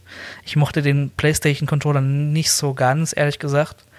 Der, der, vor allem der, der von der PS4, der war zwar ergonomisch ein bisschen besser, aber ich habe da Krämpfe in den Fingern bekommen, keine Ahnung warum. Und eigentlich benutze ich am PC zum Beispiel auch nur den Xbox äh, One Controller, damals den 360 Controller und den äh, Switch Pro Controller finde ich auch gut. Äh, ja. Mal gespannt, wie es sich in der Hand hält. Ich denke, der wird jetzt auf jeden Fall sich, der wird sich auf jeden Fall besser in der Hand halten. Äh, worauf ich aber eigentlich hinaus wollte, das passt sehr gut, denn solange euer Gerät noch funktioniert, könnt ihr bis September auf jeden Fall warten.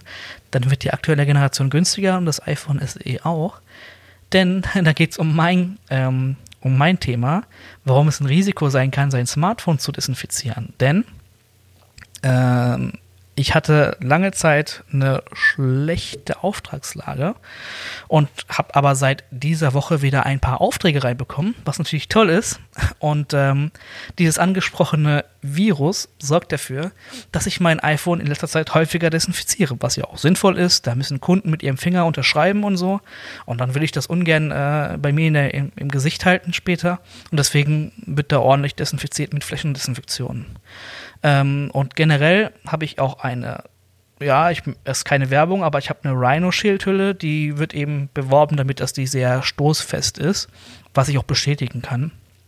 Ähm, aber, also die dichtet auch eigentlich hier die Ränder so ab vom Display, aber scheinbar nicht ganz.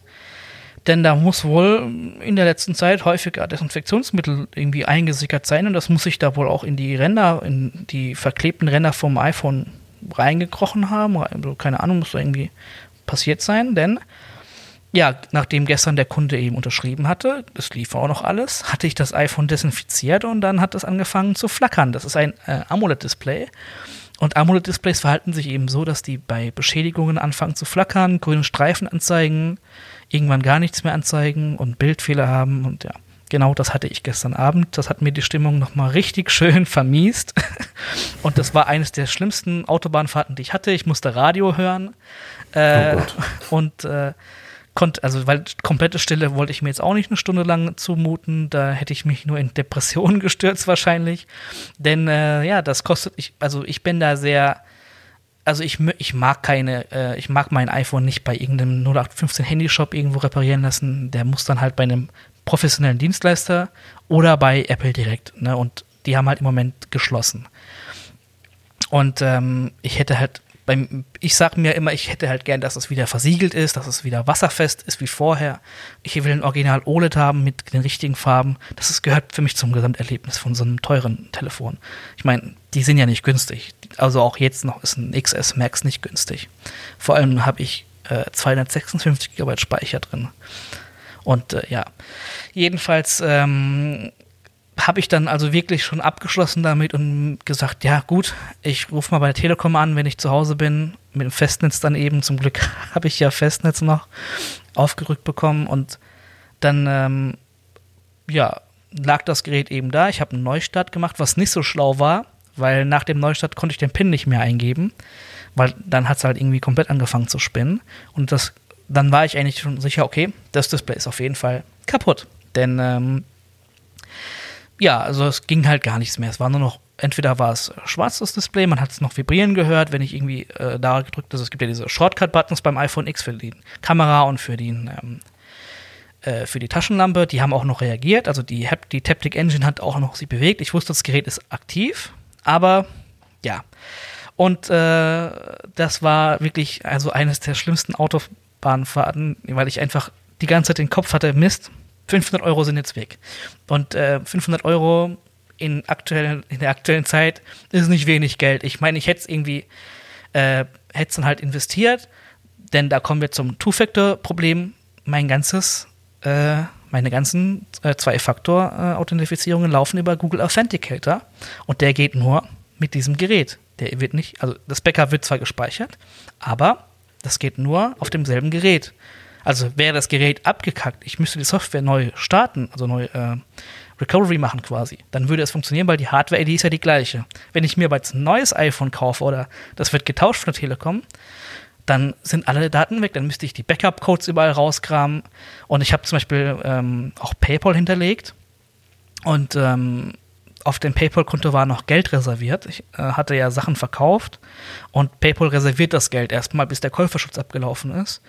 Und ähm, ich hatte im Hinterkopf Mist, um, also ein großer Teil des Geldes, den ich habe aktuell, liegt auf PayPal. Ich komme da nicht dran, ohne an mein Handy dran zu kommen. Das war wirklich so ein Rattenschwanz an Problemen, der sich aber nach der Autobahnfahrt einfach so in Luft aufgelöst hat, denn ich habe mein iPhone so traurig aus dem, aus dem Handy, aus dem Auto genommen, so auch ein bisschen routinemäßig, wie es jeden Tag ist.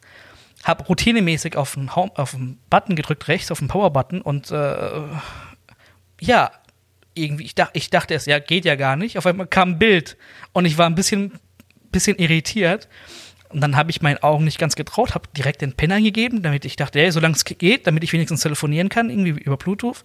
Ey, und das Ding ging. Das ging komplett. Ich habe auf dem Display rumgeklopft, so mit, mit dem Knöchel und so, vom, vom, äh, äh, vom Finger, um zu gucken, ob irgendwo ein Wackelkontakt ist. Nix. Ich habe es äh, so ganz saft auf den, auf den Tisch angeklopft, um zu gucken, irgendwo Wackelkontakt. Ich habe es nicht glauben können, aber es geht. Und es geht seit gestern Abend wieder, als wäre nie was gewesen. Und jetzt kommen wir zum Thema. Ähm, ja, und zwar, warum ist das passiert? Ähm, ich schwurbel da jetzt nicht rum und sag, ja, das ist Karma oder irgendwie Unglück oder Pech, sondern ich bin da relativ wissenschafts- äh, ähm, wissenschaftsorientiert also, äh, dran gekommen. Ich, also sagen wir es mal so, ich bin jetzt nicht so der Verschwörungsschwurbler oder sowas, sondern es muss ja immer irgendwo einen Grund geben, warum etwas so ist, wie es ist. Und der Grund ist ganz einfach. Durch das, dass wir in letzter Zeit häufig unsere Smartphones desinfizieren, sickert immer wieder diese Lösungsmittel, dieser Alkohol, in die Dichtung. Und natürlich ist irgendwann die Dichtung porös oder löst sich auf und dann sind die Dinger undicht. Und dann kann es mal passieren, dass so ein bisschen Alkohol oder Ethanol, äh, ist ja Alkohol, äh, auf den Controller-Chip des Displays kommt und dann spinnt der. Und der hat sich wohl in der Sonne einfach wieder äh, aufgelöst und dann ging es jetzt wieder. Ähm, das hätte viel schlimmer sein können. Ich hätte Wasser drauf machen können und dann hätte ich Korrosion jetzt drin. Hätte ich vielleicht irgendwie dauerhaften Streifen oder so irgendwas auf dem Display. Ähm, deswegen würde ich empfehlen, tragt das äh, Desinfektionsmittel erst auf ein Mikrofasertuch auf und dann mit diesem feuchten, leicht benetzten Tuch das Display reinigen und nicht umgekehrt. Ähm, also nicht einfach unter den Spender halten und draufdrücken, dass euer Display trieft, sondern ja, macht's schlauer als ich. das war so meine Story. Ähm, ja, hast ja noch Glück gehabt. Zu dem Two-Factor-Auth, kann ich, äh, kann ich noch ein bisschen was erzählen, wenn du willst. Genau, das, das gleich. Also dann noch mal kurz, habe ich mir dann wirklich äh, 300 Euro im günstigsten Fall, wenn ich es selbst repariert hätte. Ich kann das, aber trotzdem, du musst halt, ähm, die Displays sind mittlerweile gepaart. Das heißt, man braucht so ein Programmiergerät, damit True Tone und die automatische Helligkeit wieder funktionieren. Das hätte ich mir ausleihen können von einem Shop, aber trotzdem den Hassel, den, den, den Stress meine ich, diese, und diese 300 Euro, die kannst du dir auch sparen. Und wenn du es vom Shop machen lässt, kostet das in einem guten Shop mit guten äh, äh, OLEDs, die von funktionierenden Geräten geholt wurden, kostet das 500 Euro. Und fünf, also es wäre diese 500 Euro wert gewesen, das ist ein teures Gerät. Aber es ist ärgerlich, ist ja klar. Vor allem, wenn man halt das Gerät nicht hat fallen lassen und es geht einfach so kaputt. Und, ähm, Auf jeden Fall. Ja. Ich bin da sehr froh, weil ich hätte das gern. Ja, das Gerät hat äh, seine Bestimmung schon gefunden. Das wird im September zwar ausgetauscht, weil da ist Vertragsverlängerung, wobei ich da auch nicht sicher bin, wie viel ich zuzahlen muss. Also wenn ich da 800 Euro zuzahlen muss oder so, dann bin ich raus. Ähm, aber wir sind da sehr nachhaltig in der Familie. Die iPhones gehen die Generationen durch. Also das wird dann meine Schwester oder meine Mutter bekommen und ähm, dann, ja. ja. Also genau. Und da bin ich jetzt äh, tatsächlich am überlegen, ob ich vielleicht vom Google Authenticator auf einen anderen wechsle. Und zwar zum Beispiel Authy. Authy. Und die, ähm, die bieten ja an, ähm, einen Sync zu machen, glaube ich. Genau. Da kannst du mir bestimmt mehr erzählen. Genau, Authy verwende ich. Ähm, das ist ja auch irgendwie so einer der, also es gibt ja drei Authenticator-Apps, zumindest für iOS, soweit ich das äh, vor äh, zwei Monaten gesehen habe. Also halt einmal den Google Authenticator, dann Authy und dann nochmal einen, der irgendwie ein bisschen komisch ist. Und, und dann gibt es den von Microsoft noch. Ja, stimmt. Das, ja, den gibt es auch noch, genau. Aber der synchronisiert ja auch nicht, ne? Ich habe den nur für mein Microsoft-Konto genutzt. Und ähm, ja, also der funktioniert, aber ob der synkt, weiß ich nicht. Ich hätte gern einen, der synkt, sagen wir es mal so. Ja, genau. Ich will auf, wollte auf jeden Fall auch einen, der synkt. Das war mir halt super wichtig, weil ähm, ich mache halt meine Handys auch gerne hin und wieder mal kaputt und ähm, dann ist es natürlich eben, wie du schon sagtest, ein Riesenthema, wenn das, äh, wenn die Keys weg sind. Äh, und dann kommt noch dazu, dass ich halt auch gerne eine Apple Watch App dafür haben will. Ich meine, ich logge mich permanent irgendwo ein. Ich muss mindestens fünfmal am Tag meinen äh, Two-Factor Auth Code für irgendwas rauskramen. Und da will ich einfach mhm. eine, eine äh, Apple Watch App für. Und die einzige, die ich bisher gefunden habe, ist wirklich Authy. Da habe ich auch so meine Probleme mit, weil das halt auch nur halbwegs funktioniert und ist äh, kacke und alles doof. Aber ähm, ja, es klappt. Äh, das Ganze wird halt synchronisiert mit deinem Account. Das heißt, wenn sich da halt jemand äh, dann mit deiner äh, Telefonnummer und dem SMS-Code dann einloggt in Authy, dann kriegt er natürlich Zugriff auf deine ganzen Keys, was natürlich mehr als suboptimal ist, aber es ist, um ehrlich zu sein, die einzige Lösung, die ich aktuell kenne.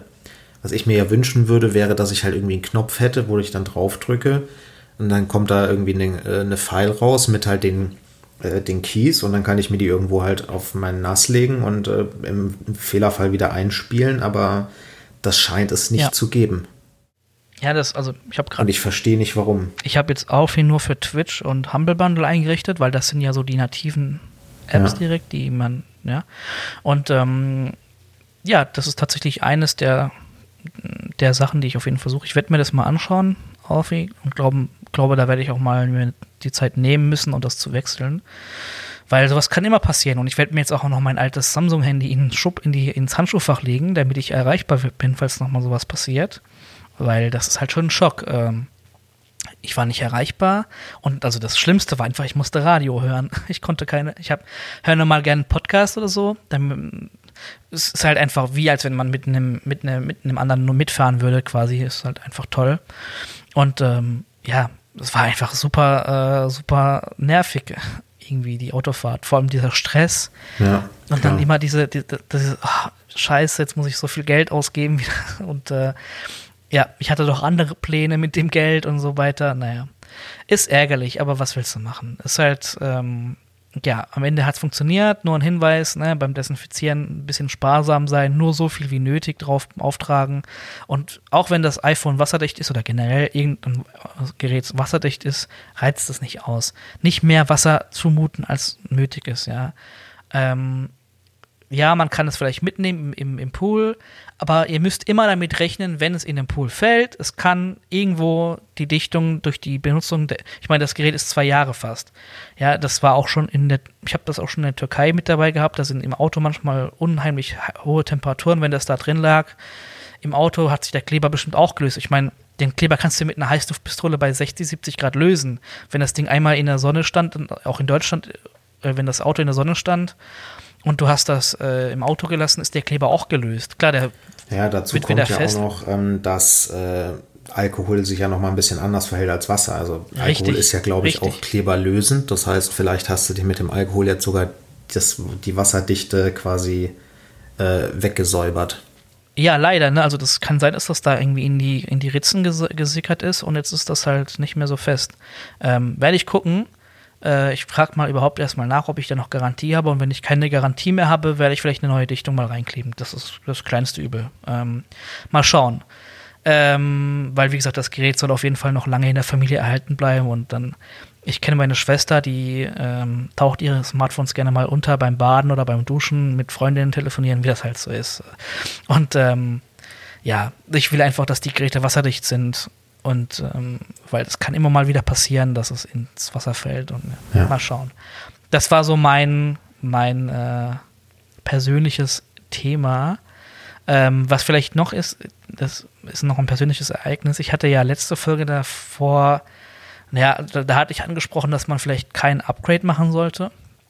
Und ähm, tatsächlich war es so, die Preise sind gestiegen, aber die Gebrauchtmarktpreise äh, sind tatsächlich gleich geblieben und so habe ich dann beim Gebrauchtmarkt zugeschnappt und habe jetzt immer einen PC ähm, entsprechend, naja, ich habe eine neue Grafikkarte, einen neuen Kühler und ein bisschen RAM mir zugelegt. Ähm, beim RAM habe ich tatsächlich, also ich war ein bisschen, bisschen, naja, dumm war ich jetzt nicht. Ich habe 32 GB RAM äh, gekauft, obwohl ich keinen Use Case dafür habe eigentlich.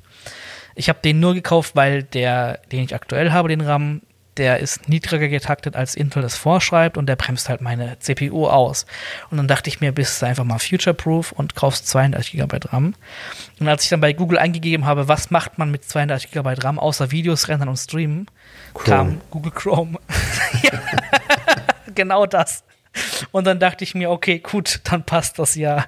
Ähm, von daher, jetzt wo ich 32 GB RAM dann drin haben werde, ich denke mal, nächste Woche wird es soweit sein, dann sagt Chrome, ach guck mal, der hat ja mehr, nehme ich. also Chrome ist Kannst da. Kannst auch mal fünf Tabs aufmachen. Richtig, also Chrome sagt ja, komm, ich hatte das Problem tatsächlich, wenn du äh, Playlisten abspielst, bei so Musikplaylisten oder so, fängt der Browser an, obwohl du 16 GB RAM hast und das System vielleicht 7 benutzt, ähm, dann ruckelt das und frisst den RAM zu, also das ist nicht mehr normal. Und ähm, ja, dann habe ich jetzt ja genug RAM. Ähm, aber ich glaube, mehr als 32 Gigabyte ist dann wirklich unvernünftig, wenn du nicht gerade äh, Videoschnitt machst oder irgendwelche wissenschaftlichen Renderings oder so. Äh, oder halt 8K-Rendering oder so. Oder Cut oder so. Irgendein Kram. Also ich glaube, ja, also selbst Games, virtuelle Maschinen natürlich, ne, klar, also bei, wenn du mit, wenn du äh, äh Entwickler bist oder äh, so, dann kannst du auch mal 128 GB RAM reinpacken, aber dann hast du auch keine Desktop-CPU, so wie ich, sondern dann hast du eine äh, Workstation-CPU, die hat dann auch mal ein paar Kerne mehr und ein paar Threads mehr. Ähm, klar. Aber das ist, also für den normalen Gamer sind, glaube ich, 16 Gigabyte bis jetzt immer noch ausreichend. Äh, ja. ja. Deswegen, ja, ich bin mal gespannt. Ähm, äh, schön weiß alles, also weiße Grafikkarte, weiße Lüfter, weißer CPU-Kühler, weißer RAM. Äh, wird eine schöne Sache. Ich, also habe ich optisch auch ein bisschen abgestimmt. Natürlich mit LED. Ihr wisst, LEDs bringen mehr Frames. ähm, ja, sieht aus wie ein Weihnachtsbaum, aber ich dachte mir, ja, wenn ich den mal irgendwann wieder verkaufen sollte, bringt es mehr Geld ein, wenn er beleuchtet ist. Und irgendwie sieht sie auch cool aus hier in meiner Bude. Mhm. Die sieht eh aus wie hier bei Montana Black zu Hause dann. ähm, ja, äh, ich würde sagen, wir gehen äh, rüber zu Karims Thema. Das passt eigentlich sehr gut zu meinem iPhone-Thema. Wir sind ja eh gerade bei Apple. Ähm, und der Apple, der bei Game Streaming etc. und pp, wie wir heute schon waren. Und du hast Apple Arcade ausprobiert. Äh, das ist ja kein Game Streaming Dienst im klassischen Sinne, sondern das ist ja so eine Flatrate für Games. Genau. Ähm, da habe ich auch viel schon drüber gehört. Ich habe den Probemonat mal abonniert. Und ähm, also ich habe jetzt kein Game gefunden direkt. Ich bin halt kein Handyzocker. Ich habe jetzt kein Game gefunden, was ich wirklich gezockt habe. Aber wenn du eins hattest, wenn du da berichten kannst, bin ich mal gespannt. Genau, wir haben uns auch den äh, Apple Arcade Probemonat geholt. Der ist jetzt fast vorbei. Und mhm. ähm, ja, ich habe ein bisschen Erfahrung damit gemacht. Also ich habe tatsächlich ein Spiel gefunden, was ich äh, richtig gut fand, hat mir total Spaß gemacht.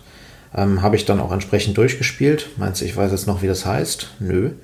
Äh, aber während ich hier rede, suche ich das gerade mal raus.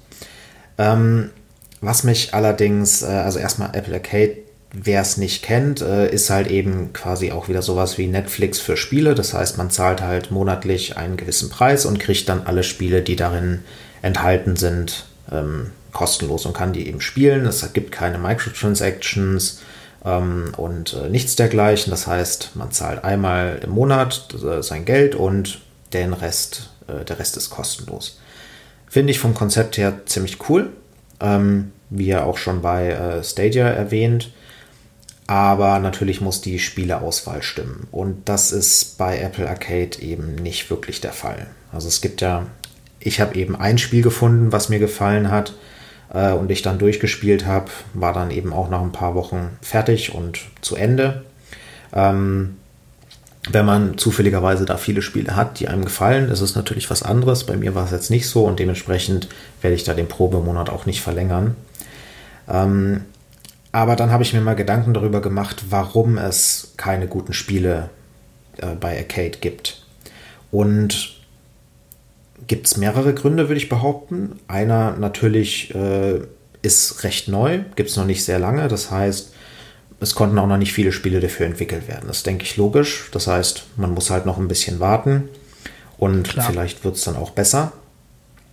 Aber der Hauptgrund, ähm, den ich mir, der für mich zumindest logisch klingt, ist, dass das ganze Konzept von Apple Arcade einen riesengroßen Flaw hat, würde ich mal sagen. Denn jedes dieser Spiele muss nicht nur ähm, auf dem äh, iPad funktionieren, sondern auch auf dem iPhone, auf dem Apple TV und auf dem Mac.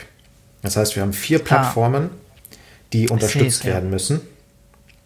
Und diese vier Plattformen können ja eigentlich unterschiedlicher nicht sein. Das heißt, wir haben einmal Macs ab 2012, die unterstützt werden müssen, und das iPhone SE als Mindestanforderung, sprich das alte, nicht das neue. Von daher kannst du schon mal nicht wirklich komplexe Spiele entwickeln. Oder du musst halt sehr viel Aufwand darin äh, vergraben, sie dann kompatibel zu machen mit dieser alten Hardware. Das heißt, da bist du schon mal sehr limitiert bei den Hardware-Anforderungen. Du musst ein Spiel bauen, was so einfach oder zumindest so anspruchslos von der Hardware her ist, dass es wirklich noch auf dem iPhone SE läuft und auf dem Apple TV. Das ist schon mal eine Riesenlimitierung. Und dann ist das nächste Problem natürlich die Bildschirmgröße. Ähm, du kannst auf einem äh, großen Fernseher oder auf einem äh, Computermonitor wesentlich mehr Informationen anzeigen als an einem kleinen Smartphone. Das heißt, auch da musst du wieder, wenn du es gut machen willst und ein gutes Spiel entwickeln willst, musst du ungefähr drei verschiedene Varianten deines Interfaces bauen, damit das irgendwie halt Sinn ergibt. Und das ist noch nicht genug. Es gibt ja auch komplett unterschiedliche Eingabegeräte. Du hast an deinem Handy hast du ähm, deine, äh, dein Touchscreen natürlich, äh, an deinem Tablet auch. Am Rechner hast du Maus und Tastatur, ähm, dann kannst du noch einen Controller anschließen und am Fernseher hast du im Notfall sogar eine Fernbedienung. Von daher, ähm, was willst du da für ein Spiel entwickeln? Also wenn man also, sich da mal. Ja. ja? Klar, du hast bei mh, mm, du hast die Controller-Unterstützung hast du bei jedem Apple-Gerät. Ähm, seit, äh, seit Einführung des iOS von iOS 13 ist ja, glaube ich, die aktuelle, genau, werden Sony PlayStation Controller und Microsoft Xbox Controller nativ unterstützt, die neuen mit Bluetooth. Die kannst du direkt koppeln mit einem Apple TV, iPad etc. Das geht. Ähm, also das ist schon mal okay, aber ich verstehe ja. das. Du kannst zum Beispiel, es gibt ja tolle Spiele, die mit Face ID funktionieren, mit diesen Sensoren wie Kinect quasi wo du mit deiner Mimik zum Beispiel irgendwas äh, im Spiel auslöst oder so. so. Solche Spiele werden nie bei Apple Arcade da, also werden nie veröffentlicht werden. Außer sie bringen wirklich in, in den MacBooks äh, überall Face ID, was ja sein kann, aber trotzdem hast du dann halt keine Rückwärtskompatibilität mehr. Und dann müssen sie auch irgendwie eine Sensorleiste für, für ein Apple TV bauen und so. Das wird nie passieren. Das ist, äh, ist richtig. Also, genau. Und das ist halt eben auch ja. das Problem bei den Controllern. Also, soweit ich das verstanden habe, ich kenne jetzt nicht genau die Anforderungen, aber ich glaube nicht, dass du bei so einem Arcade-Spiel einfach voraussetzen kannst, dass sich die Leute an ihr iPhone dann einen Controller dran stöpseln. Ich glaube, das muss auch irgendwie äh, in irgendeiner Form dann auch mit Touchscreen gespielt werden können. Äh, und wenn es halt dann mhm. nur ein simulierter Controller ist, aber trotzdem. Von daher, ähm, ja, bist du als Entwickler einfach total eingeschränkt in dem, was du machen kannst. Du kannst keinen First-Person-Shooter machen, weil das halt am, am iPhone nicht funktioniert. Ähm, du kannst auch nichts machen, was auf Touch optimiert ist, weil das dann am Mac oder am Fernseher nicht funktioniert. Von daher das Einzige, was du wirklich machen kannst, sind halt irgendwelche Minigames oder halt irgendwie so Strategiespiele wie Age of Empire oder SimCity oder sowas. Und mhm. ähm, das ist auch eins der Spiele, die ich halt eben gefunden habe, die ich gut fand. Das äh, habe jetzt nämlich den, den, Namen gefunden, heißt Outlanders, packe ich auch in die Beschreibung. Ist ganz nett, das ist halt so ein bisschen äh, Age of Empire mäßig. Ah, das ähm, habe ich schon öfter gehört, aber das gibt's auch, gibt es das nicht auch auf anderen Plattformen? Ähm, ich glaube nicht, also zumindest auf deren Website, die da verlinkt ist, äh, gab es das nur bei Apple Arcade. Okay. Aber vielleicht äh, ist es da unter einem anderen Titel oder so. Nee, ist auch das nicht ist tatsächlich ein Arcade-Game, ja, tatsächlich. Ich habe mich da ist auch nicht wirklich lang. Also es ist halt echt nett, hat äh, süße Grafiken, ist, ist hübsch, äh, macht Spaß. Ähm, aber du hast es halt relativ schnell durchgespielt. Es gibt halt irgendwie fünf Level oder sowas und danach ist halt Ende. Ähm, und ja, finde ich sehr schade. Und ähm, selbst wenn es ja. das halt eben gäbe, würde es sich natürlich nicht lohnen, ähm, nur für dieses eine Spiel dann äh, sich die Subscription zu holen. Von daher, naja. Also ich habe mir jetzt gerade Outlanders auf, aufgemacht im App Store. Weißt du, an was mich das Logo erinnert? Und was denn? Äh, G-Town bzw. N-Town. Und es heißt auch Or äh, Organic Town Bilder. äh, also wer das nicht versteht, Ka Karim hat mal in seiner Jugend ein Mobile Game gebaut. Äh, das hieß eben G-Town und ich glaube später dann N-Town oder umgekehrt. Genau. Und das, das war auch ein Aufbauspiel, ne? So ein ja, Mobile Browser Game, aber in, in Portable. Genau, also es war halt äh, wesentlich einfacher als ähm, Outlanders, aber vom Konzept her ähnlich, ja. Genau, und daran hatte mich eben das Bild erinnert. Das war, das ist halt auch so ein sehr simples äh, App-Design. Also die, die Grafiken sehen schön aus und sind auch gezeichnet, so wie das aussieht, also richtig schön cartoonmäßig. Aber die, ähm, das App-Logo hat, hat, das sah eben genauso aus, als hätte äh, Karim das äh, so zusammengezimmert aus mehreren Icons, die man so ja. in der Icon-Bibliothek irgendwo findet. Ähm, ja, aber das spielt sich doch mal ganz gut aus, wenn man so auf sowas steht, auf so Aufbausimulationen. Ich glaube, so, so, so eine Spiele, die funktionieren auch mobile-mäßig. Aber ich kann zum Beispiel, ich weiß nicht, ob die da, haben die Ego-Shooter drin oder so? Oder sind das alles, naja, gut, ich schaue jetzt gerade durch, Sonic Racings, ja, sowas könnte natürlich mobile-mäßig gehen. Ähm, ja, also es sind natürlich schon auch Spiele dabei, die dann auf den jeweiligen Plattformen entsprechend nicht so gut funktionieren. Also die halt dann quasi unspielbar sind. Und ähm, ich weiß nicht, ich finde das halt, finde das sehr schade, weil ich mag halt eben den Ansatz, dass du halt sowas wie Netflix oder Spotify hast. Von daher finde ich Apple Arcade vom Konzept, also von der Idee eben gut. Aber ja, also mein Vorschlag wäre eben, dass man die Spiele plattformspezifisch anbietet, dass man halt wirklich sagt, hier, das Spiel geht jetzt halt nur für ähm, iPad und äh, iPhone und das andere Spiel hier geht nur für den Fernseher und das hier geht nur für den äh, PC. Ähm, ich denke, da hätte man viel mehr gewonnen, weil die Entwickler dann einfach größere Freiheiten haben. Mhm. Vor allem sehe ich jetzt auch gerade, dass sehr viele Franchises einfach recycelt wurden dafür. Ja, also Frogger und Pac-Man sind halt alte Atari-Spiele, aber so richtig alte Atari-Spiele die halt neu aufgelegt wurden. Choo Choo Rocket ist ein Sega Dreamcast-Spiel äh, gewesen. Rayman ist, äh, ist auch so eines der 90er PC-Spiele gewesen. Also da ist sehr viel, was einfach nur neu aufgelegt ist. Aber auch sehr viel Indie-Kram. Also da ist jetzt nicht so, dass da irgendwie das 5000. Candy Crush oder so irgendwas drin ist. Das muss man ja Apple lassen. ja, das ist natürlich das, das Schöne daran. Ne? Also sowas wie Candy Crush hätte ja bei Arcade keine Chance, weil es eben keine In-App-Purchases gibt. Das heißt, die sind verboten. Genau. Und das finde das find ich echt ein super Punkt. Das sollten sie auf jeden Fall beibehalten. Du kaufst ja, das, also, also, du lädst das Ding runter und es ist fertig. So muss es sein. Ich finde ich, ich find auch generell, also In-App-Purchases sind einfach der Teufel. Also ja. äh, zum Beispiel, ich muss ja ganz ehrlich sagen, so eine, so eine kurzweiligen Spiele wie Candy Crush ist, ist ja im Prinzip sehr ähnlich wie ein Tetris zum Beispiel oder wie heißt denn das? Das richtige Puyo Puyo, glaube ich, ist der Original, das Spielprinzip von, von Candy Crush, wo du einfach Farben matchst, quasi, es ist halt so ein ja, Puzzlespiel. Ähm, ist ja sehr kurzweilig, wenn du mal irgendwo auf jemand wartest, drückst du da irgendwie bei Candy Crush rum. Ist ja cool, ist ja gut, um Zeit zu vertreiben, macht ja auch Spaß, aber durch diese Werbung und das ist mir ein bisschen zu bunt sogar und zu viel shiny und clicky bunty ähm, und vor allem es kriegst du überall Werbung angezeigt und äh, ja, Mobile Games sind, äh, sind da schon, waren da, waren damals schon für mich so ein, so ein Laster, weil diese Werbung zieht in, in extrem viel Akku. Und äh, was noch viel schlimmer ist, ist diese neue Werbung, also was heißt neu, die gibt es auch schon seit ein paar Jahren, dass du spielst und während des Spielens kommt eine Werbung, die musst du dir so und so viele Sekunden angucken. Kennst du diese Werbung? Ja, diese Apps? Das Vor allem gibt es ja mittlerweile jetzt auch Werbung, wo du dann halt dieses Spiel, also dieses Werbespiel äh, spielen musst. Genau, du musst das runterladen oder spielen, damit du weiterspielen kannst bei dem Spiel, was du eigentlich spielen willst. Und das ist, ein, das ist so ein Müll. Ich frage mich, warum Apple das auf ihrer Plattform zulässt. Ich sag mal ganz, ganz dreist, also so damals, als Steve Jobs noch da war, da hätte es das nicht gegeben. Also bin ich mir sicher. Also Steve, also man, gut, man kann jetzt nicht sagen, aber ich denke, dass das früher keine Chance im App Store gehabt hätte. Ich meine, gut, die verdienen zwar mit über die In-App-Purchases, aber das ist so nervig für jeden ähm, Konsumenten.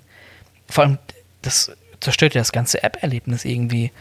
Ähm, diese diese ja. komischen, das sind ja so Videos und dann spielst du da, das sind auch so schlechte Spiele. Also das hat Mobile Games für mich komplett zerstört, dieses Konzept. Und ähm, ja. Ja, ich finde äh, find auch das Konzept, ähm, also dass halt alles jetzt nur noch darauf ausgelegt ist, dass du halt in App-Purchases tätigst oder dir Werbung anguckst. Das ist ja im Endeffekt, jedes mobile Spiel ist gleich.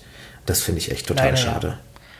Da bin ich auch, also da bin ich auch froh, dass sich da die, ich nenne es jetzt mal die Core-Gamer, äh, gut gegen aufgelehnt haben, dass es nicht dass es das nicht in die Konsolenwelt schafft, was es ja schon teilweise hat, hier mit den äh, Lootboxen, äh, dass das eben nicht, sich nicht durchgesetzt hat, dass es da einen massiven Aufschrei gab und das von einigen Reg äh, Regierungen auch als äh, Glücksspiel bezeichnet wurde, weil es geht einfach nicht. Ja. Also ähm, gutes Spiel, ein gutes Vollpreisspiel kostet von 80 Euro bis 60 Euro auf der Konsole oder an dem PC. Dem PC. Und dann will ich da jetzt nicht noch, ein, also ein Season Pass hast du zwar immer drin, aber keine Ahnung, irgendwelche äh, Lootboxen öffnen müssen, damit ich überhaupt vorwärts komme in dem Spiel oder so. Ja, also das ist, von Sims müssen wir ja nicht reden, glaube ich.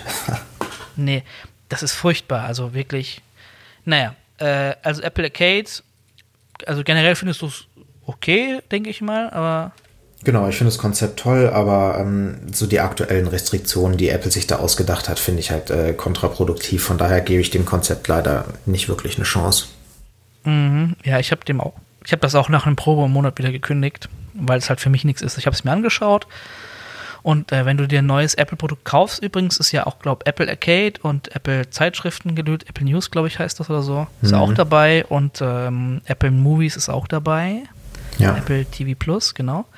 Und ähm, ja, können wir ja mal jetzt mal in den nächsten ähm, Episoden mal schauen, ob wir uns mal, also Apple TV Plus zum Beispiel ist ja auch so ein Dienst, da würde ich, den würde ich mir gerne mal anschauen, aber da ist noch nicht die Serie dabei, die es für mich lohnt, das zu abonnieren. Also, ja, also Apple TV Prime, Plus habe ich jetzt aktuell auch äh, kostenlos, weil ich eben vor kurzem äh, das iPad gekauft habe und ähm, ah, ja.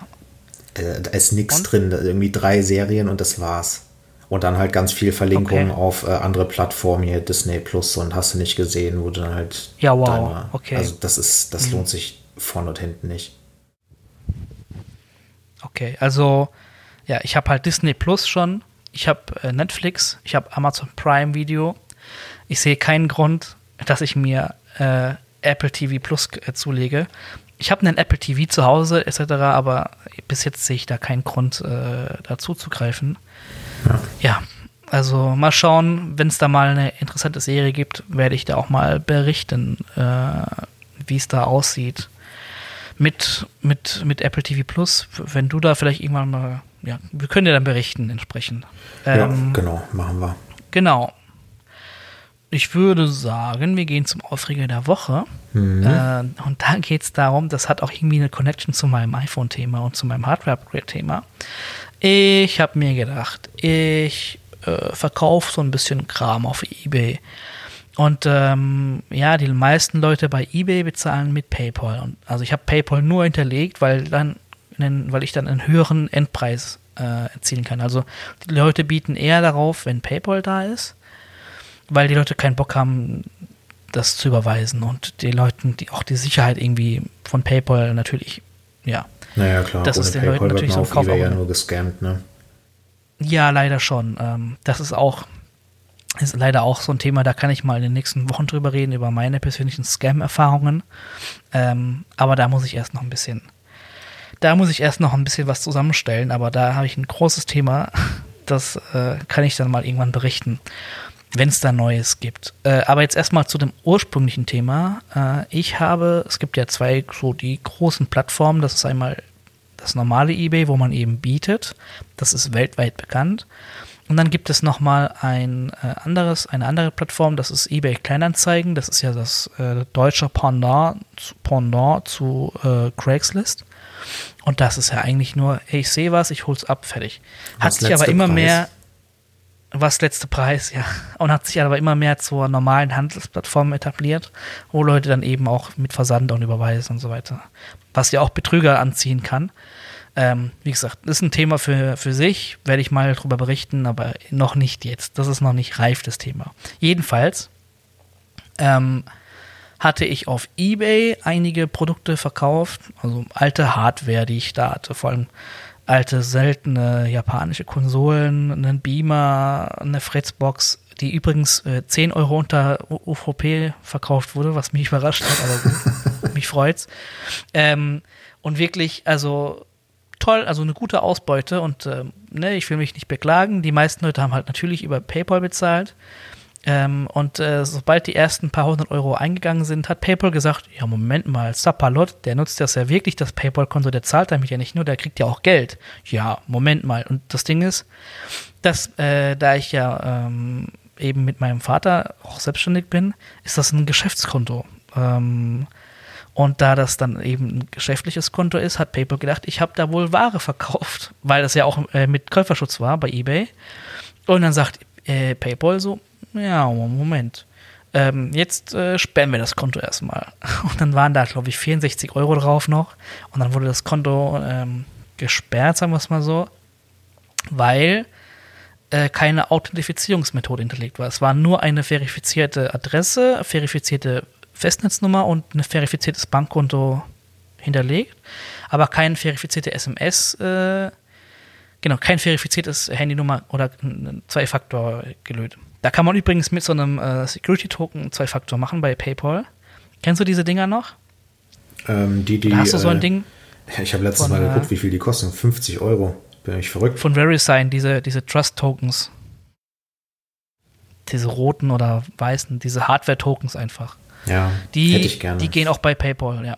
Und die, ähm, ja, auf jeden Fall ähm, eins von so irgendeinem Sicherheitsmerkmal musst du hinterlegt haben, ansonsten sagt, sagt PayPal, ich kann dich nicht verifizieren. Und naja, ich habe da gedacht, das ist einfach ein Fehler in, in ihrem Backend oder so, die haben viel über, die sind überlastet oder so und habe das Ganze, habe die Auszahlung auf mein Bankkonto eben, glaube drei, vier Mal probiert, bis dann irgendwann PayPal gesagt hat, und jetzt ist, jetzt ist gut und jetzt sperren wir das Konto. Und ich dachte nur an die ganzen anderen Kunden, an die ganzen anderen Auktionen, die auslaufen, wo die Leute auch mit PayPal bezahlen werden und dass das Geld dann wohl alles da drauf geht. Und war leicht panisch, habe dann bei PayPal angerufen und die sagten dann, jo, das ist gesperrt. Unser Sicherheitssystem hat hier Alarmstufe Rot gemeldet, woraufhin ich gesagt hatte, ja, ist ja toll. Gestern habe ich noch über das gleiche System, über die, also über die, die wir haben ja so ein Fingerprint gemacht, äh, als IP, Ort, Geolocation ungefähr und halt der Hardware, mit der du äh, unterwegs bist. Und dann sagte ich, ja, der Fingerprint müsste ja gleich sein. Ja, wir wissen nicht genau, wie das Sicherheitssystem funktioniert, das dürfen wir nicht sagen, aber irgendwas ist faul. Ne? Und äh, so haben sie dann eine verifizierte äh, Handynummer hinterlegt. Und ich so, nö. Ah ja, okay.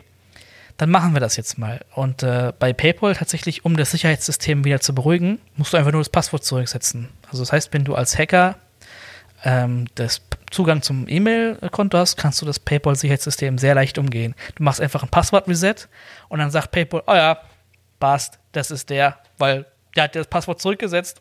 Ah, super. ich, äh, keine Ahnung. Deswegen habe ich auch direkt zwei Faktor reingemacht, äh, weil da dachte ich mir auch nur, also sowieso bei PayPal, wo, äh, das ging übrigens bis vor kurzem auch noch nicht.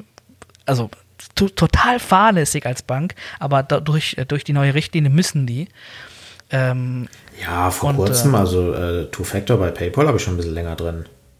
Ja, aber das äh, ging mal, dann haben sie es wieder rausgemacht, wenn ich mich, also ich weiß, ich habe gegoogelt und da stand, geht es immer noch nicht.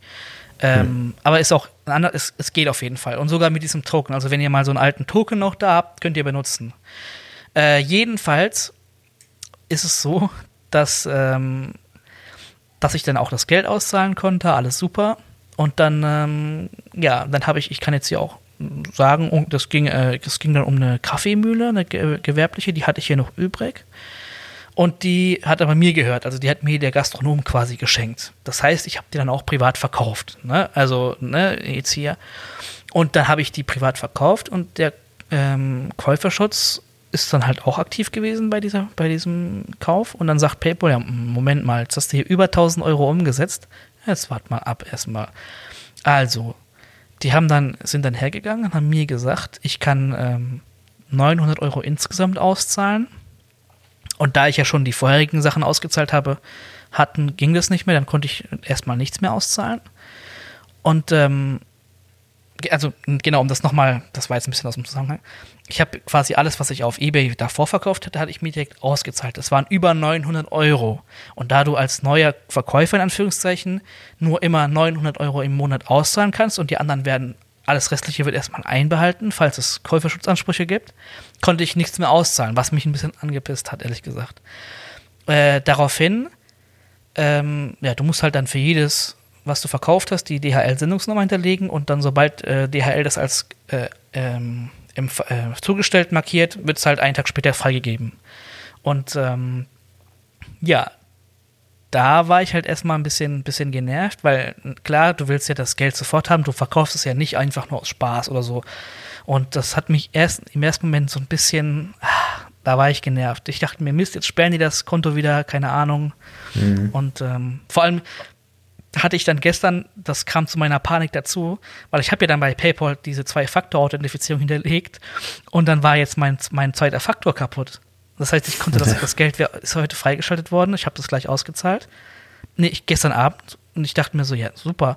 Ich wollte einkaufen gehen und äh, ja, gefühlt mein ganz, also ich habe mir halt von der Firma nichts ausbezahlt und so mein ganzes Geld, auf das ich gesetzt hatte, war halt das, was auf PayPal ist. Und da dachte ich mir so, ja, super, muss ich jetzt doch was auszahlen, um da mal so aus dem Nähkästchen zu plaudern. Aber das war wirklich, das war so echt, das hat die Stimmung noch da zusätzlich mit runtergezogen, weil ich schon im Kopf diesen Hickhack hatte bei PayPal anrufen, mein zweiter Faktor ist weg und die so, sie hatten doch schon mal Probleme, jetzt ist auch noch ihr zweiter Faktor weg. Moment mal, ne, da, dass sie vielleicht stutzig werden oder so.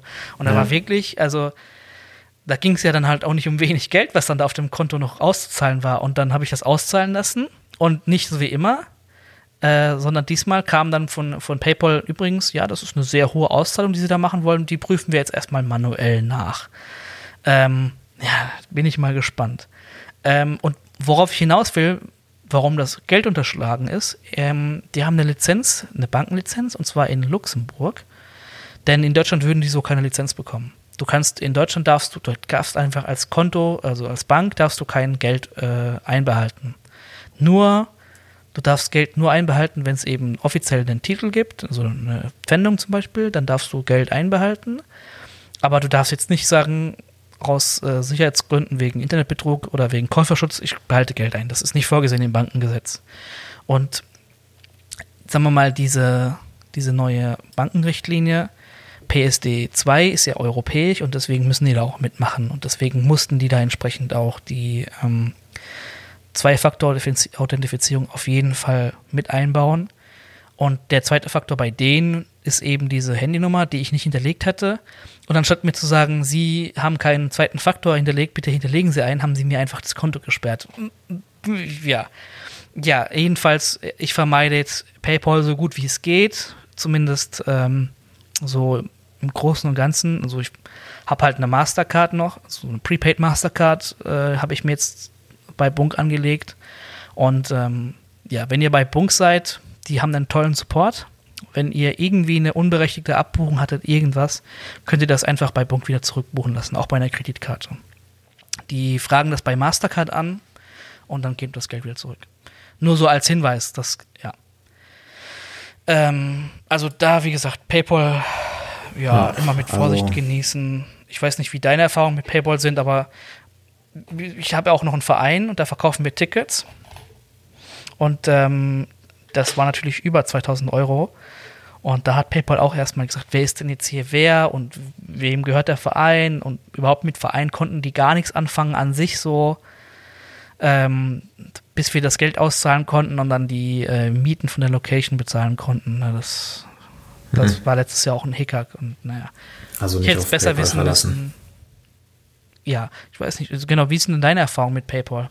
Ja, also ich ähm, bin da eigentlich immer nur aus äh, Käufersicht unterwegs. Also ich verkaufe halt hin und wieder mal was auf Ebay, dann irgendwie für ein paar hundert Euro. Von daher fällt das nicht wirklich ins Gewicht. Mhm. Ähm, als Käufer finde ich es natürlich praktisch, weil da, wenn da mal was Klar. irgendwie nicht funktioniert, weil der Online-Shop da einen Fehler hat oder sowas, drückst du auf den Knopf, hast dein Geld wieder, das ist schon ganz, äh, ganz praktisch. Ähm, aber ja, also klar, dass das entsprechend dann für den Verkäufer äh, problematisch wird, ist auch irgendwo, ähm, ja, die andere Seite dann, ne? Richtig, also ich hätte es besser wissen müssen. Ich habe 2014 rum habe ich ein äh, HTC One bei äh, Mobiflip im Gewinnspiel gewonnen. Ich habe noch nie was gewonnen. Habe ich einmal ein geiles Smartphone für 500 Euro gewonnen, im Wert von 500 Euro. Das Ding ist, ich hatte das Smartphone schon. Genau das hatte ich schon. Weswegen ich das als neu bei eBay verkauft habe. Ähm, und dann auch entsprechend fast den Neupreis bekommen habe. Der Käufer hat per PayPal bezahlt und ähm, leider hatten wir zu dem Zeitpunkt bei uns im Paketzentrum einen Dieb, der eben die Handys aus den Kartons geklaut hat. Oh. Und ähm, so kam dann leider bei dem Käufer nur ein leerer Karton an. Ähm, das ist mir dann leider in den Folgewochen, als ich noch Produkttester war, also Blogger war, leider auch mit Review-Geräten passiert, woraufhin ich eben auch dann von von äh, Kollege Kashi damals angeschrieben wurde, sag mal, hast du das Testgerät einfach behalten und einen leeren Karton an die zurückgeschickt? Ich so, nee, ich bin ja kein Assi, also ich glaube jetzt keinen, vor allem das war, glaube ich, ein Moto G oder so damals. Und äh, ich glaube ja wohl kein Moto G oder so, also beim besten Willen, ich habe ein iPhone hier, warum soll ich ein, also ein teures Gerät, warum soll ich ein Moto G klauen? Ich habe das Gerät eh nur zum Testen, wie gesagt, eine Woche benutzt. Und also gibt ja keinen Grund für mich. Also wirklich, ich, ne, also ich habe da, ja. ja. dann kam wohl irgendwie raus, dass das halt, äh, dass da wohl bei uns im Paketzentrum, war auch in der Presse dann, dass da entsprechend ein Dieb war. Jedenfalls, wie hat PayPal das Ganze gehandhabt? Äh, damals hatten PayPal und eBay noch sehr viel miteinander zu tun, haben die ja mittlerweile nicht mehr. Die sind ja nur noch Partner, aber keine Geschäfts-, also haben keine Anteile mehr, glaube ich. Ähm, damals hat der Käuferschutz auf jeden Fall für den Käufer entschieden äh, und ich musste dann bei DHL ein Formular ausfüllen, etc. Und das Geld wurde aber so lange wie, also so lange wie DHL gebraucht hat, um das Geld auszubezahlen, war mein PayPal-Konto schon im Minus. Weil ich habe das Geld ja auch ausbezahlt und halt benutzt. Ich war Auszubildender, hatte nicht so den höchsten Lohn damals. Und das Geld war halt weg. Ich konnte es auch nicht einfach ausgleichen. Und äh, ich bin ehrlich, ich habe bei meinen Eltern oder bei, habe ich nie danach gefragt, ob die mir irgendwie Geld ausleihen können so lange. Also ich mache das halt ungern und hatte dann einfach gedacht, ja, komm, ich schreibe den Support, dass jetzt das Konto noch äh, ein paar Tage im Minus ist, bis, äh, bis DHL ausgezahlt hat, alles gut. Aber das hat PayPal eigentlich ignoriert, also denen war das egal. Denn die haben dann einfach irgendwann ein Inkassounternehmen eingeschaltet. Und ähm, ja, super. Dann habe ich das dem Inkassounternehmen erklärt und das Inkassounternehmen hat sich da auch herzlich wenig für interessiert, woraufhin ich mich an einen Rechtsanwalt wenden musste und der hat gesagt, das können Sie ignorieren. Freuen Sie sich, dass Sie das Geld doppelt bekommen haben. Äh, lassen Sie das PayPal-Konto quasi einfach, das ist ja gesperrt. Ignorieren Sie das, wenn ein Mahnbescheid kommt, widersprechen Sie diesem Mahnbescheid. PayPal wird nicht vor ein deutsches Gericht gehen. Die haben eine Luxemburger Bankenlizenz, aber die werden nicht vor ein deutsches Gericht gehen. Denn ähm, ja, die können auch, also wenn PayPal-Konten gehackt wurden, war das wohl schon öfter so, dass dann da die Konten im Minus-Tausender-Bereich waren und dann äh, App PayPal, also einfach das Geld von den Original, äh, von den offiziellen Inhabern zurückverlangt hat und ähm, das geht ja auch nicht. Also die sind da rest, re rechtlich in einer Grauzone, zumindest in Deutschland. Und wenn ihr da Probleme habt, irgendwie mit Mahnbescheiden oder äh, Inkasso-Unternehmen, die im Auftrag von PayPal kommen, macht euch nicht verrückt. Die tragen nichts in die Schufa ein, die sind da gar nicht irgendwie Mitglied. Die drohen damit, aber die machen das nicht. Wenn die euch einen Mahnbescheid schicken, das ist auch, also wenn man sich dann diese Briefe durchliest, dann merkt man eigentlich, wie perfide das ist. Ich habe dann eben diesen abgewartet, diesen Mahnbescheid abgewartet, was für mich ein super schlechtes Gefühl war, aber ja, habe ich halt gemacht. Dann habe ich das ähm, diesen Mahnbescheid entsprechend abgelehnt, beziehungsweise äh, Einspruch eingelegt.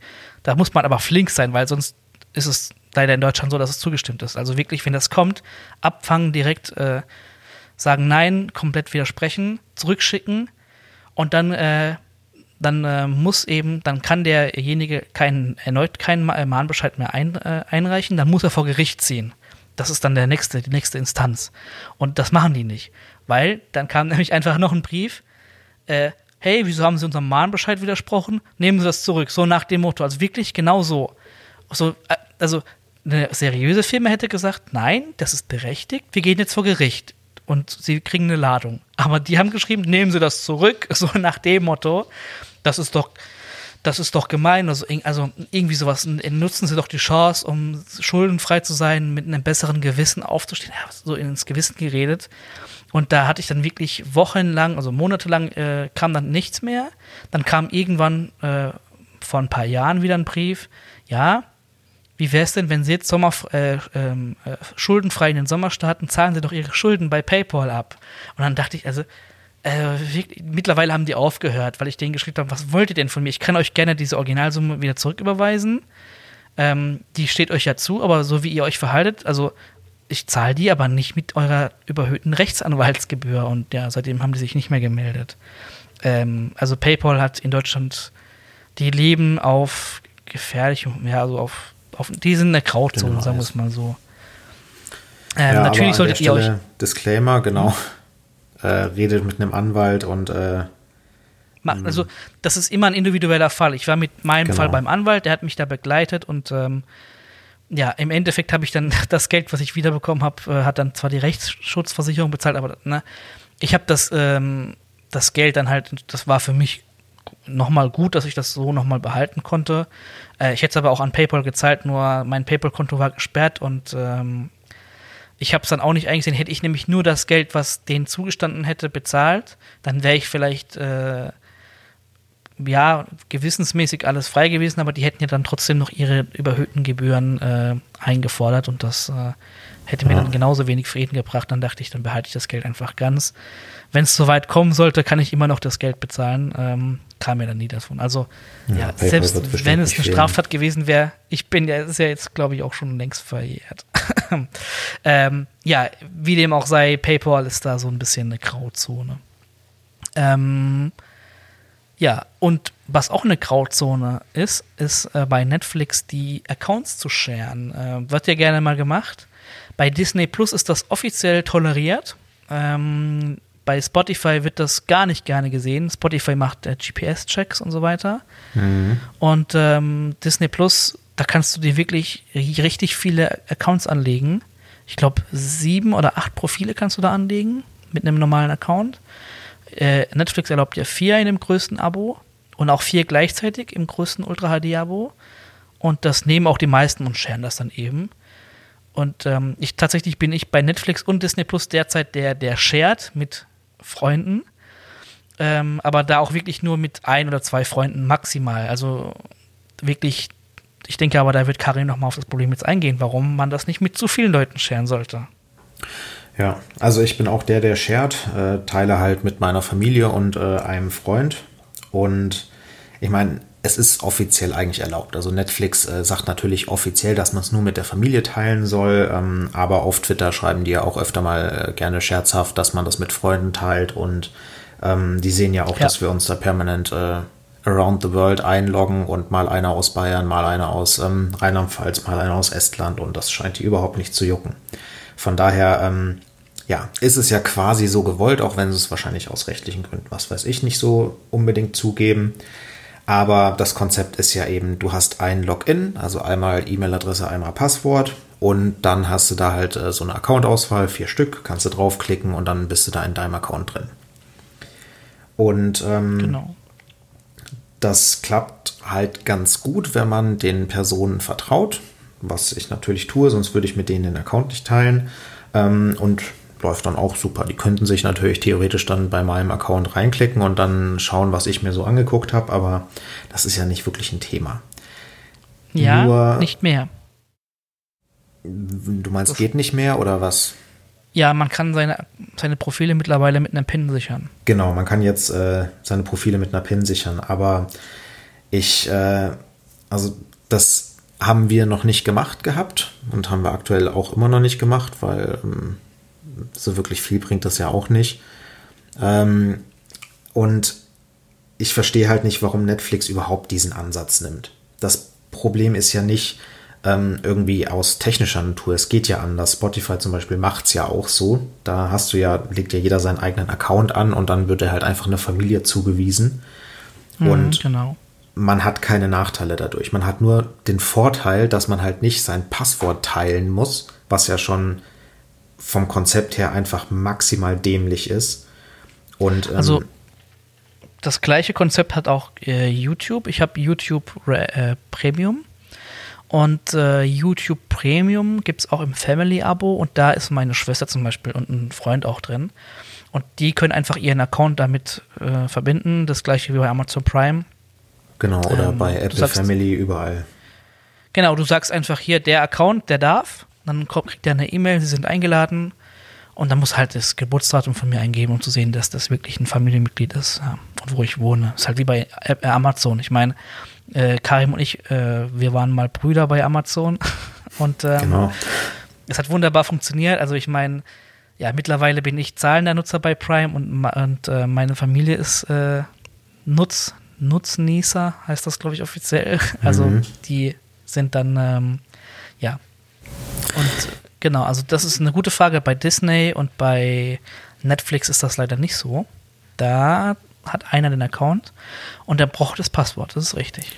Genau. Und da habe ich halt schon mal von vornherein absolut kein Verständnis für, weil man dadurch halt eben kein, äh, keine sichere Passwort-Policy fahren kann, weil nicht jeder einen Passwortmanager verwendet und ähm, man nicht immer wieder das Passwort ändern kann und so weiter und so fort. Man weiß nicht halt, wenn sich jemand Fremdes einloggt, weil kann ja jeder gewesen sein. Und das ist einfach absolut Panne vom Konzept her, finde ich. Und dann war bei uns das Problem, wenn, ja. Ja, also vor allem, wenn ein Freund, äh, du vertraust ihm eigentlich und vielleicht hat der gerade, keine Ahnung, ähm, ja, irgendwie nach Lust und Laune, vielleicht ist es doch irgendwie, äh, hat er mal einen Blödsinn gemacht und hat den Account doch einem anderen äh, Freund von ihm wiederum, den du nicht kennst, den Account noch gegeben. Und äh, dann hast du gar keine Kontrolle mehr über wer den Account jetzt alles hat. Also genau, äh, man hat mal vergessen, sich irgendwo im Hotel nicht auszuloggen oder so. Also ja, genau, das, genau das habe ich nämlich. Einen äh, Freund von uns beiden. Ich glaube, wir wissen über wen wir reden. Ähm, ich sag nur Bau- und Milchabfälle. Ähm, der ähm, hat eben seine Wohnung bei Airbnb drin und ich hatte mich bei ihm mit meinem Account eingeloggt und wunderte mich, äh, hat dann, also habe dann zum Glück den Account, der hieß Gast Und dann, äh, wenn du dann irgendwann mal bei Gast reingegangen bist, mein lieber Scholli, da war ja eine ganz wilde Auswahl drin. Also, ähm, wobei ich auch nicht weiß, ob das vielleicht von dem Freund selbst ist. Aber ja, auf jeden Fall, ähm, ja, das ist wirklich, also da dann irgendwie Kontrolle zurückzubekommen, ist immer so eine Sache. Und vielleicht jetzt noch mal ganz kurz, wo ich gerade dabei bin. Das größte Problem daran ist der Jugendschutz. Meine kleine Schwester ist halt auch ein großer, klar, ich meine, 15 ist genau das Alter, äh, großer Netflix-Fan, die schaut gerne Serien und meine Eltern sagen, sie verantworten ist, dass sie auch Serien ab 16 guckt mit 15, ist ja alles okay. Problem ist nur, sie hat ja das Passwort von Netflix, um sich dort auch einzuloggen. Und sie kann auch einfach hergehen und kann den Jugendschutzpin ändern und kann auch ihr Profil umändern auf FSK 18 oder so irgendwas. Der einzige, das Einzige, was dann passiert, ist, dass ich eine Nachricht bekomme und dann eben meiner Mutter schreiben kann, du kannst mal bitte äh, da reden, dass sie das nicht machen soll. Aber mehr ist mir da halt auch nicht möglich. Wir haben schon versucht, das Passwort nur auf den Geräten bei ihr ähm, einzugeben, aber die loggen sich halt irgendwann aus. Dann muss meine Mutter da wieder hin und ja, also. Das sind übrigens wenn fünf sie einen eigenen äh, Konten bei Netflix, habe ich gerade gesehen. Ah, okay, gut. Also wenn sie einen eigenen Account aber hätte und ähm, ich dann, also keine Ahnung, ihr Account ist dann halt jetzt Schwester, at, mm, und ähm, ich könnte dann sagen, okay, dieser Account, der da geshared wurde, das ist ein Jugendaccount, dann könnten meine Eltern und ich eben, wir sind dann halt da in der Familie, wir könnten halt sagen, sie darf das und das sehen.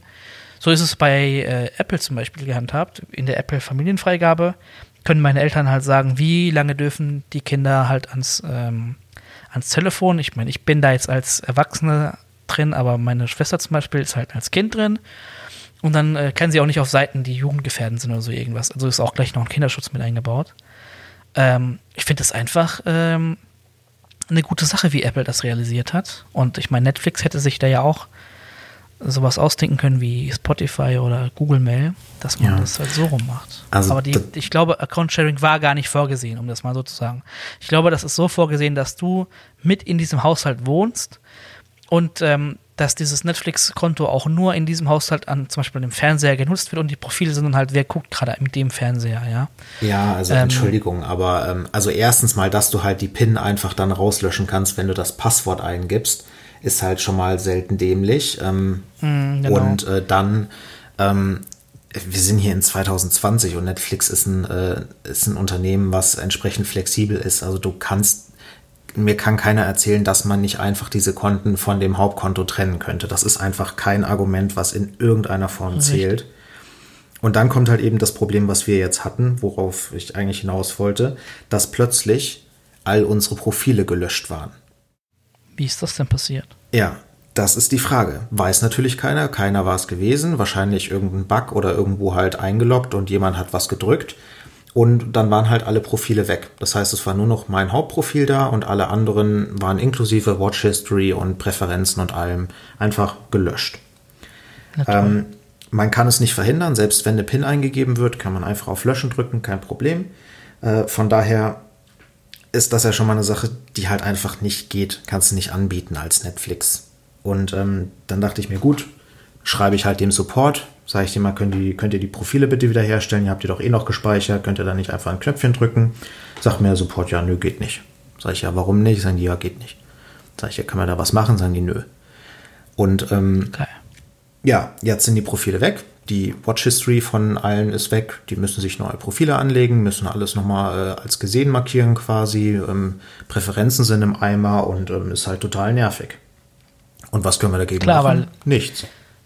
Genau, Netflix äh, kann jetzt halt nicht mehr so gut den Leuten das anbieten, was zu ihnen passen will, klar. Also genau.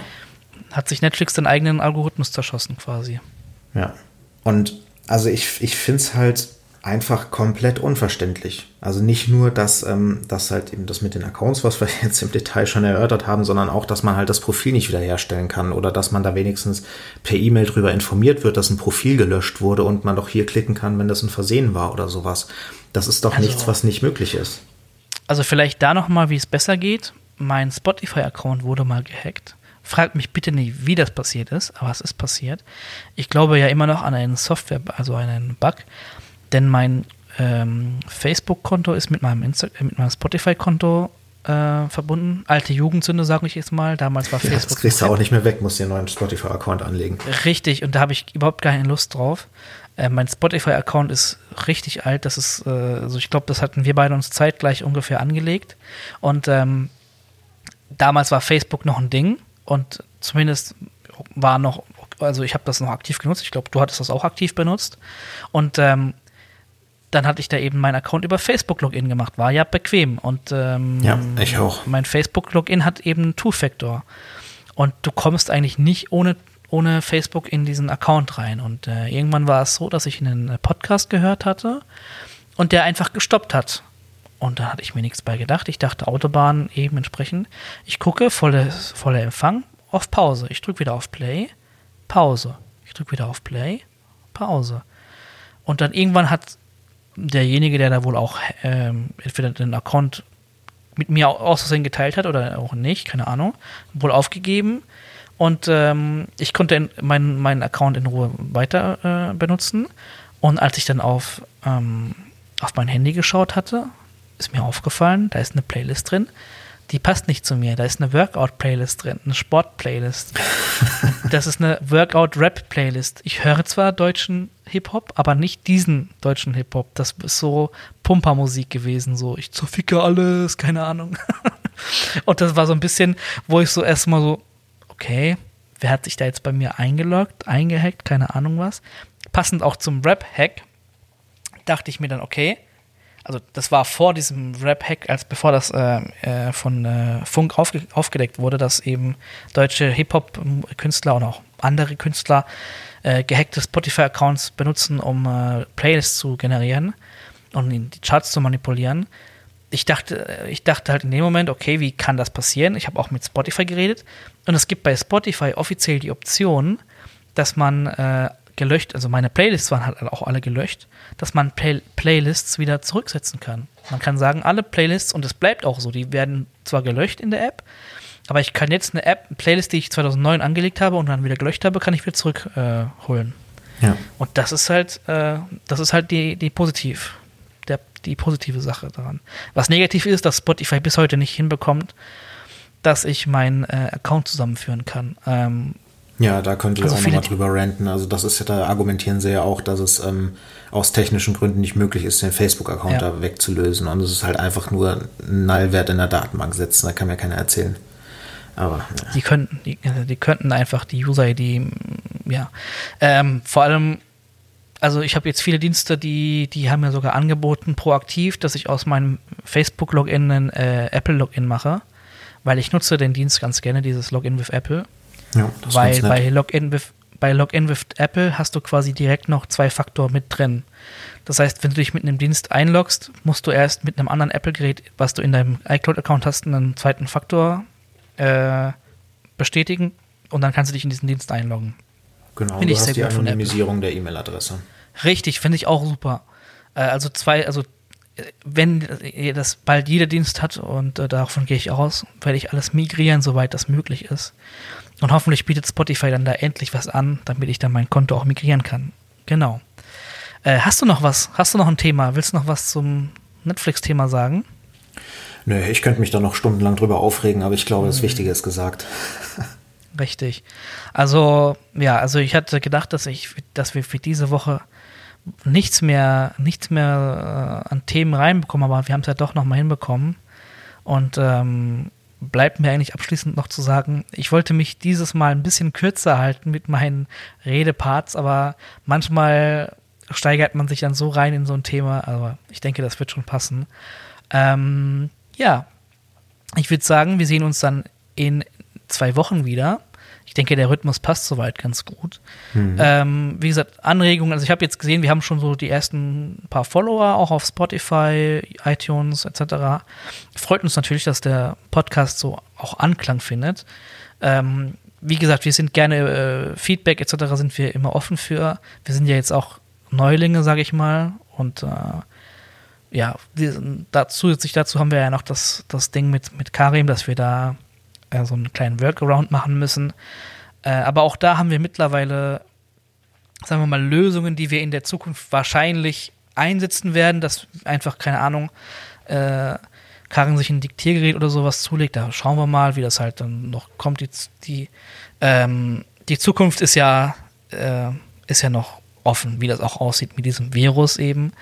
Und ähm, ja, also mir hat's mir hat's dann äh, doch Spaß gemacht heute. Ich dachte, okay, das wird ein sehr kurzer Podcast, aber es hat dann doch, wir, haben, sind bei der gleichen Länge wie letztes Mal. Ja, also ich, ja. ich, ich würde mich mal verabschieden für heute. Ähm, ich finde es cool, wir haben über Stadia geredet. Ähm, Zoom hat sich mal wieder eingeschlichen, wir sind auf alte Themen entsprechend zugekommen. Windows, Windows 10X kam wieder vor. Es wird uns auch noch lange verfolgen, genauso wie Zoom uns noch lange verfolgen wird. Äh, wir können gespannt sein, ob äh, Karim sich ein iPhone SE kauft oder vielleicht doch ein neues iPhone 12 oder was auch immer. ich, ich glaube, auf Android drauf, willst ja. du nicht mehr wechseln. Ähm, vorerst nicht, ne. Wir wissen jetzt, warum man sein Smartphone zwar desinfizieren sollte, aber man sollte sparsam mit dem Alkohol umgehen. Ähm, wir wissen, dass bei Apple Arcade äh, generell das Konzept so okay ist, aber die Rahmenbedingungen auf jeden Fall noch angepasst werden sollten. Ähm, und wir haben gelernt, dass wir bei PayPal äh, und beim Netflix generell ein bisschen vorsichtig sein sollen, beziehungsweise bei PayPal. Ja, passt einfach auf als Verkäufer und ähm, auch als Käufer entsprechend. Und bei Netflix vertraut den Leuten, denen ihr den Account gebt, würde ich mal sagen. Genau. Ja. Ja, ich bedanke mich auch fürs Zuhören. Hat mir auch Spaß gemacht. Finde auch die Länge äh, ganz gut. Zwei Stunden ist, glaube ich, ähm, natürlich für äh, einen Podcast so, glaube ich, in der ja, mittleren. Mittelfeld. Ja. Genau, Mittelfeld. Von daher finde ich in Ordnung und man kann ja auch immer zu den entsprechenden Kapiteln springen und wird keiner gezwungen, das Ganze anzuhören.